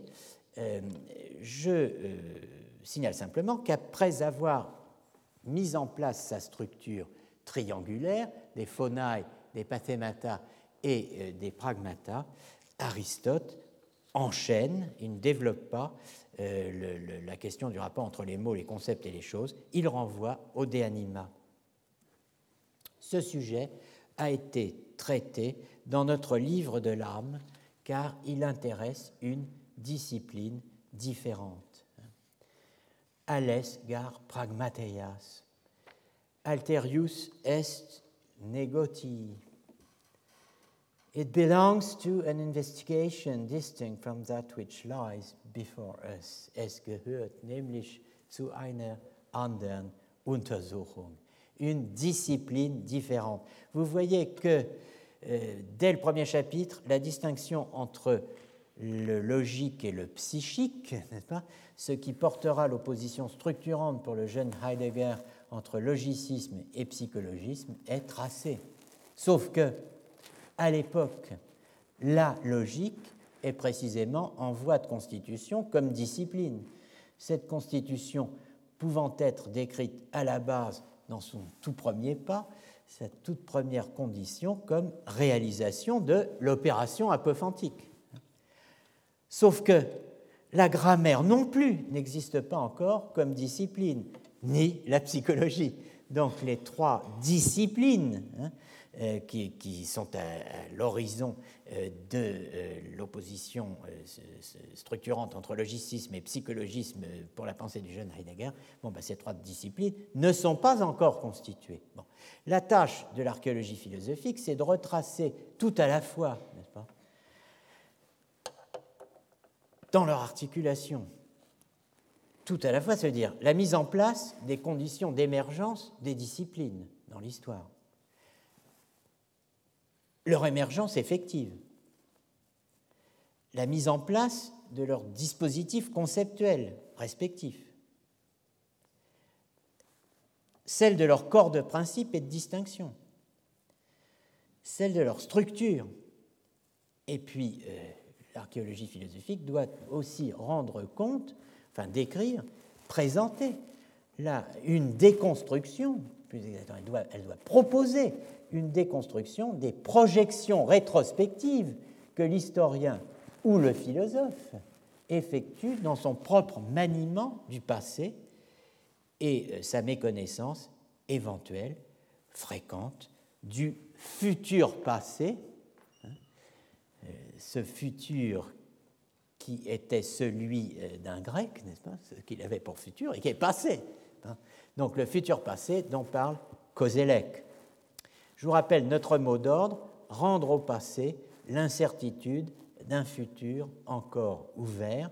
C'était le mot d'ordre méthodologique des études dites du Moyen Âge postcolonial, n'est-ce pas? J'avais évoqué cette notion il y a deux ans. Euh, maintenant, alors la question du, décolonial et du postcolonial a pris une euh, a pris euh, une dimension bon, mais qui ne m'impose pas de renoncer à euh, ce mot d'ordre méthodologique que j'avais avancé en connaissance de cause il y a deux ans, rendre au passé l'incertitude d'un futur encore ouvert. Maintenir cette ouverture est difficile, mais c'est ce qu'il faut essayer de faire. Notez qu'ici, il n'est question de discipline qu'en français, hein, puisque le grec a pragmateia, le latin negocium, l'anglais investigation et l'allemand Untersuchung il y a des études sur le sens du mot disciplina en latin, ancien et médiéval, et sur la distinction entre doctrina et disciplina au Moyen Âge. En gros, euh, dans la transmission d'un savoir, la doctrina va plutôt représenter euh, le geste de la transmission vu du point de vue euh, de, de, l'étudiant et la disciplina du point de vue de l'enseignant. Mais bon, c'est aller trop loin, trop fort et trop vite que de présenter les choses d'une manière aussi rigide. Au Moyen Âge, en tout cas, apparaît une notion fondamentale, la notion d'ordo discipliné, l'ordre d'une discipline. Là, le mot latin est présent, il est bien présent. Ce n'est pas negocium, c'est disciplina. Moyen Âge central, c'est le XIIIe, le XIIIe siècle. Et euh, la notion d'ordo discipliné euh, est l'articulation médiévale euh, de l'ordre des matières et de l'ordre des raisons, hein, qui préside cette articulation à la genèse de formes textuelles nouvelles, liées à des formes pédagogiques nouvelles et à des pratiques de savoir, de construction euh, et de transmission euh, des savoirs nouvelles. Il y a eu sur ce point un travail pionnier de Marie-Dominique Chenu, euh, point de départ de tout un courant de recherche. L'expression ordo-disciplinée, je vous le rappelle, est introduite exemplairement par Thomas d'Aquin dans la Somme de théologie, dans le proème de sa Somme de théologie. Voici euh, ce, ce, poème, notre intention est dans cet ouvrage d'exposer, alors il s'agit de la somme de théologie, hein, d'exposer la religion chrétienne de la façon la plus convenable à la formation des débutants. Well, nous avons observé en effet que dans l'emploi des écrits des différents auteurs, les novices en cette matière sont fort empêchés, soit par la multiplication des questions inutiles, des articles et des preuves, propter multiplicationem inutilium questionum articulorum et argumentorum, soit parce que ce qu'il leur convient d'apprendre n'est pas traité selon l'ordre discipliné, l'ordre même de la discipline, mais selon que le requiert l'explication des livres ou l'occasion des disputes. Non traduntur secundum ordinem discipliné, sed secundum quod requirebat, ce que requérait plutôt euh, l'exposition, l'exposition, l'explication, euh, l'exégèse des livres, ou euh, donc well, secundum quod se prebebat, selon la manière dont se présentait l'occasion de la discussion argumentée, la dispute, la disputation. Soit enfin que la répétition fréquente des mêmes choses engendre dans l'esprit des auditeurs lassitude et confusion, là, consultez votre propre cœur et euh, votre expérience après ces cinq semaines de cours. Et euh, bon, ben, vous verrez qu'effectivement, j'aurais eu intérêt à trouver l'ordo discipliné euh, conforme à mon propos. En tout cas, question utile ou inutile, explication des livres, dispute on a ici un tableau de la vie quotidienne à l'université au XIIIe siècle ou dans les studia, les couvents de formation des ordres mendiants dominicains ou franciscains. L'instrument que Thomas d'Aquin veut mettre à la disposition des débutants, et les débuts sont longs au Moyen Âge, rappelez-vous au moins à l'Université de Paris, les dix ans d'études philosophiques et les quinze ans d'études théologiques pour euh, un cursus complet d'accès à la maîtrise en théologie. Cet instrument, donc, la Summa Theologiae euh, de Thomas d'Aquin, intègre tout, en fait, dans le bon ordre.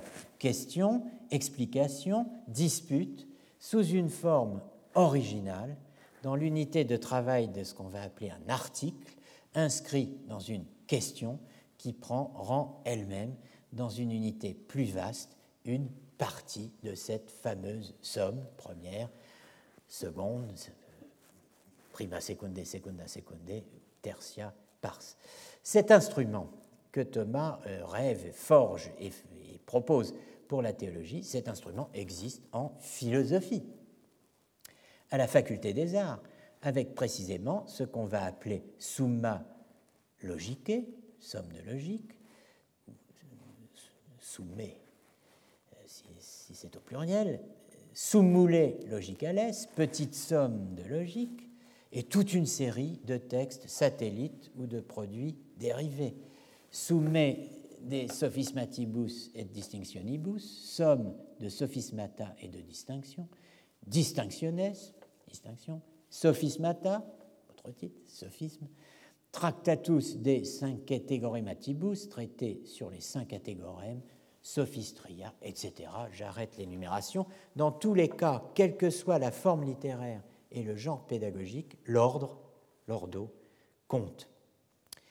Les commentaires accordent une place considérable à la division du texte, qui pousse de plus en plus l'analyse euh, du plan du texte commenté, quelle que soit sa longueur et son découpage, jusque dans des articulations extrêmement fines. Dans le cas du Ménéas, l'ordo discipliné est clairement fixé par Aristote lui-même. On l'a dit, il faut d'abord étudier, établir, excusez-moi, la nature du nom et celle du verbe, ensuite celle de la négation et de l'affirmation, de la proposition et du discours. La proposition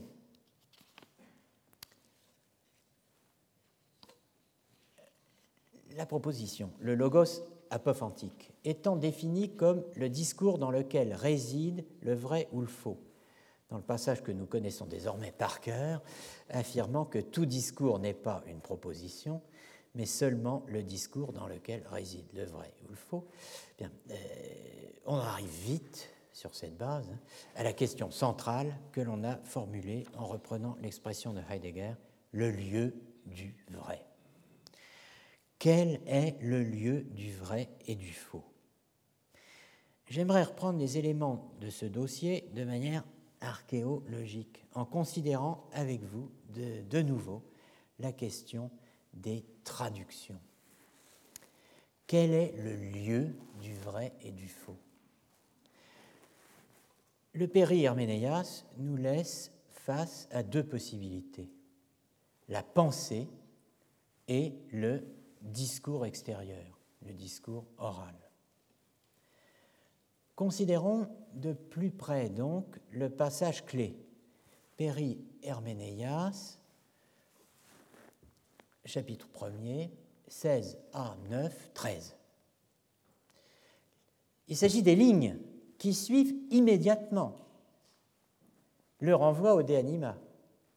Aristote vient de dire Bon, mais j'ai parler de tout ça dans le Déanima, c'est une autre, euh, discipline. Et on enchaîne les lignes qui suivent immédiatement le renvoi au Déanima pour ce qui concernait le rapport des pathèmes au pragmata et l'interprétation du triangle sémantique. Aristote, littéralement, enchaîne. Voici donc la, traduction, oh, je vais y arriver, de, de Tricot. Et euh, j'ai donné comme titre c'est de moi, en parole comme en pensée. De même qu'il existe, et de même, vous voyez, il enchaîne, il vient de dire, bon, il y a quatre, hein, et, de même qu'il existe dans l'âme. Tantôt, alors, un concept indépendant du vrai ou du faux, et tantôt un concept à qui appartient nécessairement l'un ou l'autre, c'est-à-dire le vrai ou le faux. Ainsi en est-il pour la parole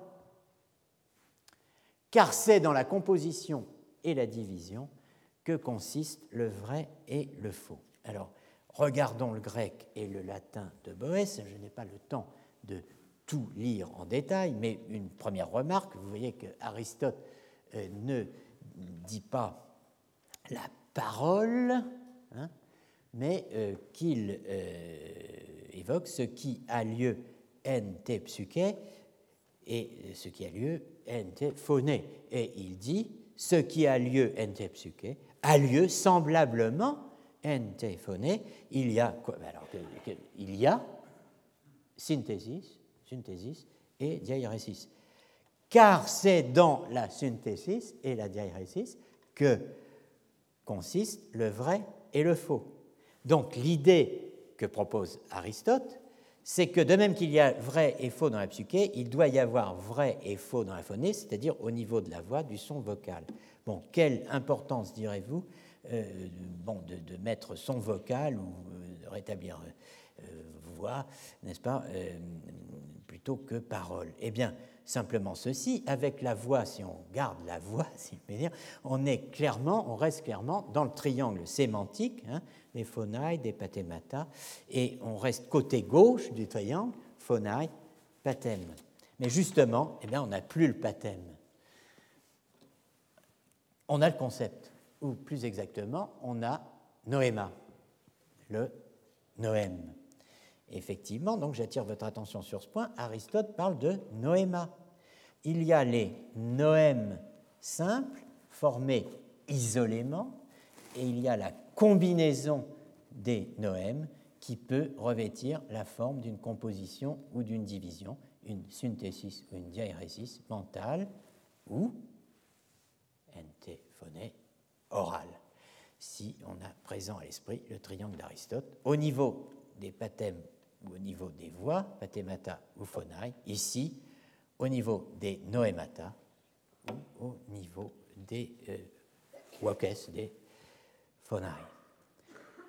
Deuxième remarque sur le verbe qui assure le bouclage de la structure du legain ti katatinos. Et là, il faut souligner un fait qui en un sens est extraordinaire et qui nous en dit long sur la manière dont naissent les théories les dispositifs. Un phénomène qui illustre bien, je crois, la question posée dans l'archéologie du savoir de Foucault sur les conditions d'émergence des énoncés scientifiques, de leur coexistence avec d'autres énoncés, des principes, et je serais tenté de dire personnellement, des événements de pensée selon lesquels précisément les euh, énoncés subsistent se transforment et finalement disparaissent. Alors, euh, ce fait que je trouve extraordinaire en un sens, eh bien, c'est littéralement euh, une erreur de transmission, hein, un problème de traduction. Le passage du chapitre 3 du Péri Herménéas qui suit 16 B 6 10 plus loin donc, que, ce qu'on vient de voir. Le euh, passage donc, du chapitre 3 du Périherménéas qui définit ce qu'est un verbe a été mal traduit depuis les origines. Voilà euh, le fait. Et cela illustre de nouveau ce que j'appelle le feedback textuel, mais cette fois dans le sens inverse. C'est un schème conceptuel, une distinction formulée dans les catégories d'Aristote qui passe qui remonte vers le péri-herménéas, qui reflue sur le péri-herménéas, sur le texte qui, via le triangle sémantique, lui a donné pourtant sa première et principale articulation, la délimitation de son scopos. Flux, reflux, ces allées et venues euh, entre textes, retour à mont, retour à val, avais-je dit l'année dernière, c'est la partie où l'histoire des corpus et l'histoire des réseaux s'articulent dans une véritable archéologie philosophique. Voyons ce texte. Le grec, la traduction tricot, et puis euh, le mot à mot, euh, tout bête, comme on dit toujours, pour le mot à mot. Je ne sais pas pourquoi d'ailleurs. Euh, le verbe, rema, traduit tricot, est ce qui ajoute à sa propre signification celle du temps. Rema estito, prosemainon. Oh, je vais y arriver. Prosemain. Je n'y arrive pas. prosemainon. Bon, quand même, c'est pas sorcier. Chronon. Non. Ce qu'on pourrait traduire par euh, le verbe est ce qui, en plus, signifie le temps ou qui signifie en plus le temps. En plus de quoi, me direz-vous? De ce qu'il signifie? De, quoi est-il le signe? Réponse. Semeion. Tricot. Et il indique toujours quelque chose d'affirmé de quelque autre chose. Littéralement, on pourrait dire plus simplement, il est le signe des choses qui sont dites d'autre chose. L'ego doti Je dis qu'il signifie, en plus de sa signification propre, le temps. Traduit tricot. Je dis qu'en plus, il signifie le temps. Par exemple, santé est un nom, tandis que est en bonne santé est un verbe. Ugeya et. Yainei. Suite. Pro semainei gar to nun uparkein. Alors, car il ajoute à sa propre signification l'existence actuelle de cet état, traduit tricot. Euh, on pourrait dire plus simplement, euh, car il signifie en plus l'appartenir hein, de la santé maintenant. Uparkein. Et voilà le passage décisif. Kai aei ton uparkonton semeion estin oion ton kat. Alors, première partie de cette phrase. De plus, le verbe est toujours le signe de ce qu'on dit d'une autre chose. Donc, de ce qu'on dit d'une autre chose, traduit ton ou par canton. Il faut le croire, puisque euh, il ne reste que ces meillons estines. Donc, euh, bon. Oyon ton katupokaimenu, savoir de choses appartenantes à un sujet ou contenues dans un sujet. Donc là, vous avez une très longue traduction pour un, deux, trois, quatre mots grecs. Strange enough. Qu'est-ce qui est dit littéralement? De plus, le verbe est toujours le signe, tone ou par contre tone, de choses qui appartiennent. Oyon, tone, kat, upokemenu, par exemple, des choses qui sont d'un sujet. Ce que veut dire Aristote, et on va affiner, c'est que le verbe est le signe de la propriété et pas le signe du propriétaire, hein, qu'il est le signe de ce qui appartient, des choses qui appartiennent. Par exemple, les choses qui sont d'un sujet. Kat upokaimenu. Entendez entendons, qui sont dites d'un sujet. Alors, pourquoi la traduction de tricot? Pourquoi ce cette complication extrême Eh bien, euh, parce qu'il y a un contresens. Un feedback en sens inverse, disais-je, une distinction des catégories qui reflue sur le péri-herménéas. En l'occurrence, quoi? La distinction entre deux modes de prédication, qui en plus se retrouvent croisés dans la traduction tricot.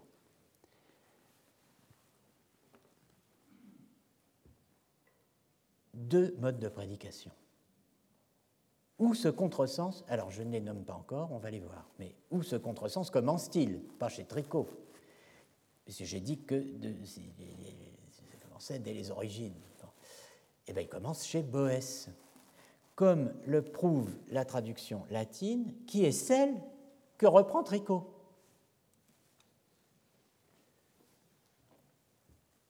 Vous avez le texte grec, j'ai mis en caractère gras la partie grecque et la partie latine.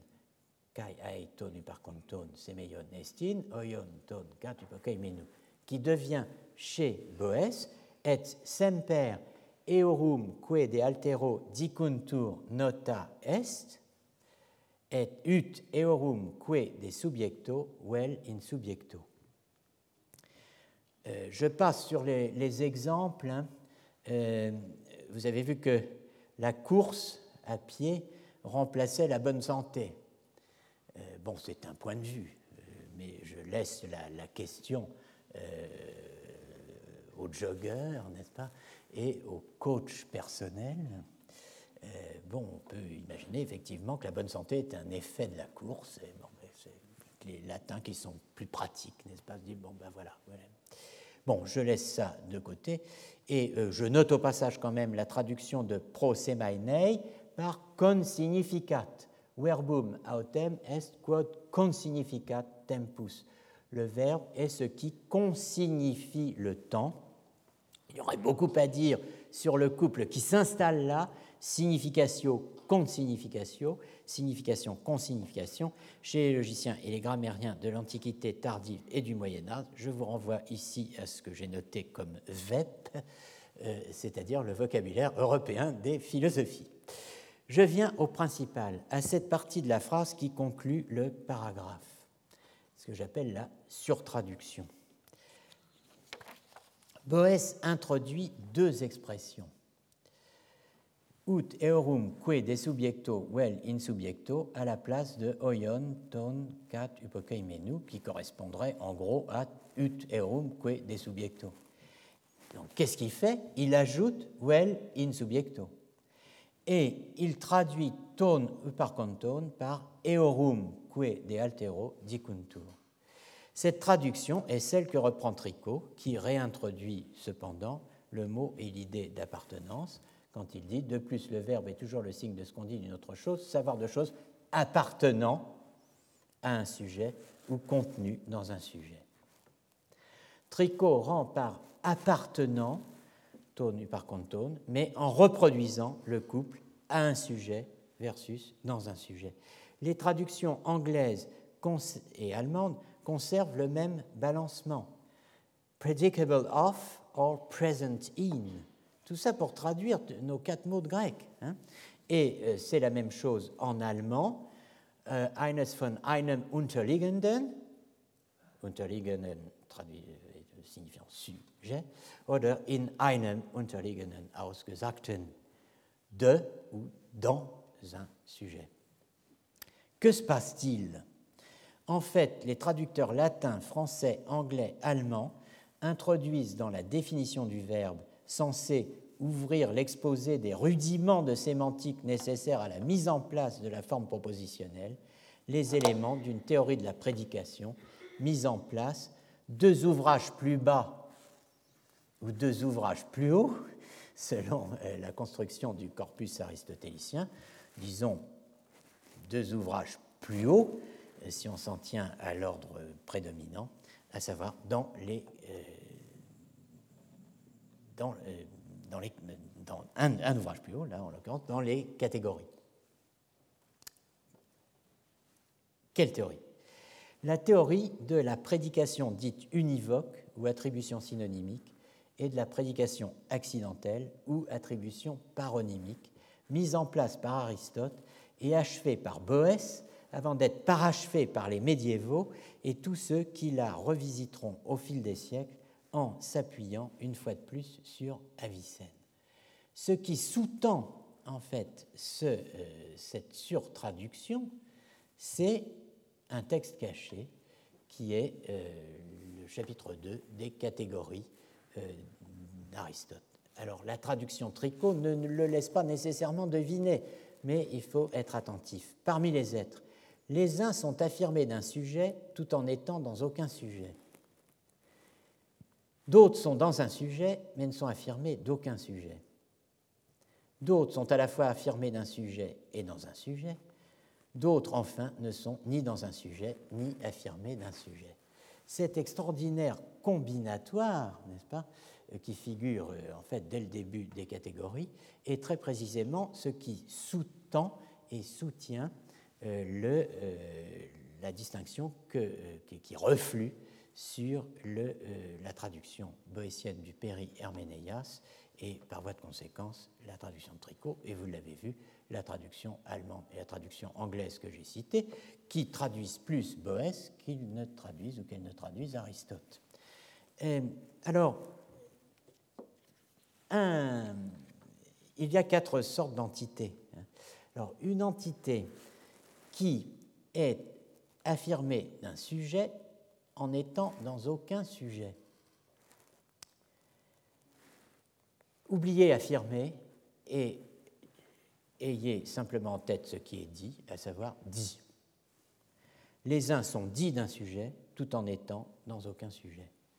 qu'est-ce qui est dit d'un sujet sans être dans aucun sujet? Eh bien, c'est ce qu'on va appeler la substance ou essence seconde, comme homme. Homme est en effet dit d'un sujet, c'est-à-dire d'un certain homme, d'un homme individuel. Socrate, homme individuel, est un homme. Ce qui est dit de Socrate, l'homme, c'est qu'il est homme, c'est-à-dire que cela dit ce qu'il est. Son ousia d'homme. L'homme n'est pas pour autant présendant, existandant Socrate. Qu'est-ce qui va être dans un sujet sans être dit de ce sujet? Eh bien, c'est par exemple la couleur blanc, blanche qui est dite d'un certain corps et qui pourtant ne l'est que dans le langage ordinaire, au sens où je dis ce corps est blanc, mais ne l'est pas au sens ontologique, hein, car le blanc existe dans le corps blanc, mais n'est pas dit du corps, car être blanc ne définit pas ce que c'est que d'être un corps. Pour bien comprendre cela, on pourrait y revenir, mais euh, vous voyez que euh, on a petit à petit, on met en place une distinction entre quatre sortes d'entités les accidents particuliers comme blanc, les accidents universels comme science, les substances secondes comme homme et la substance première comme Socrate, qui n'est ni dit d'un sujet ni dans un sujet.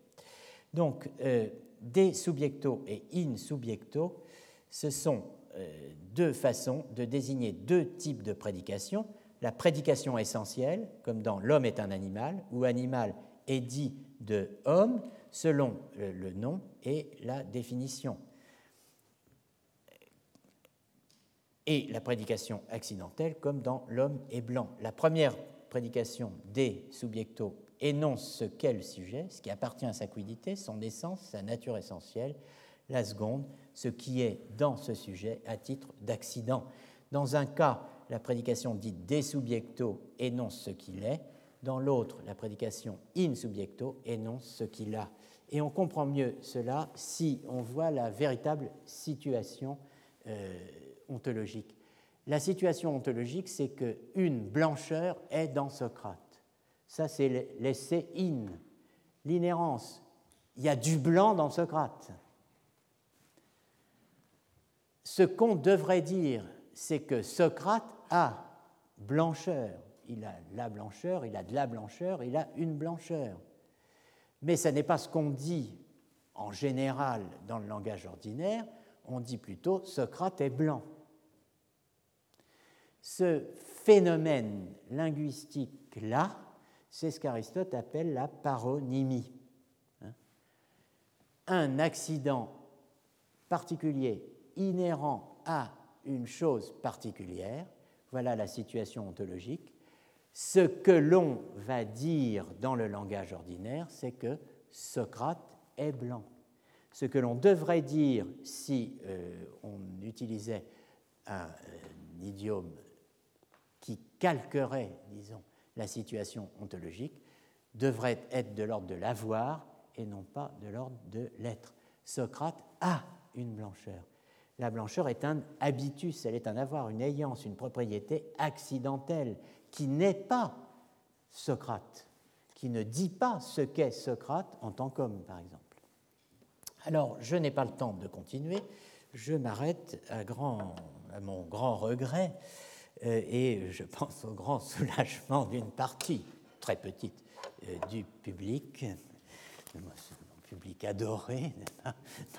revenez la semaine prochaine, une avant-dernière fois, pour savoir comment ça se termine au moins. Euh, ça se terminera mal de toute façon, mais enfin bon.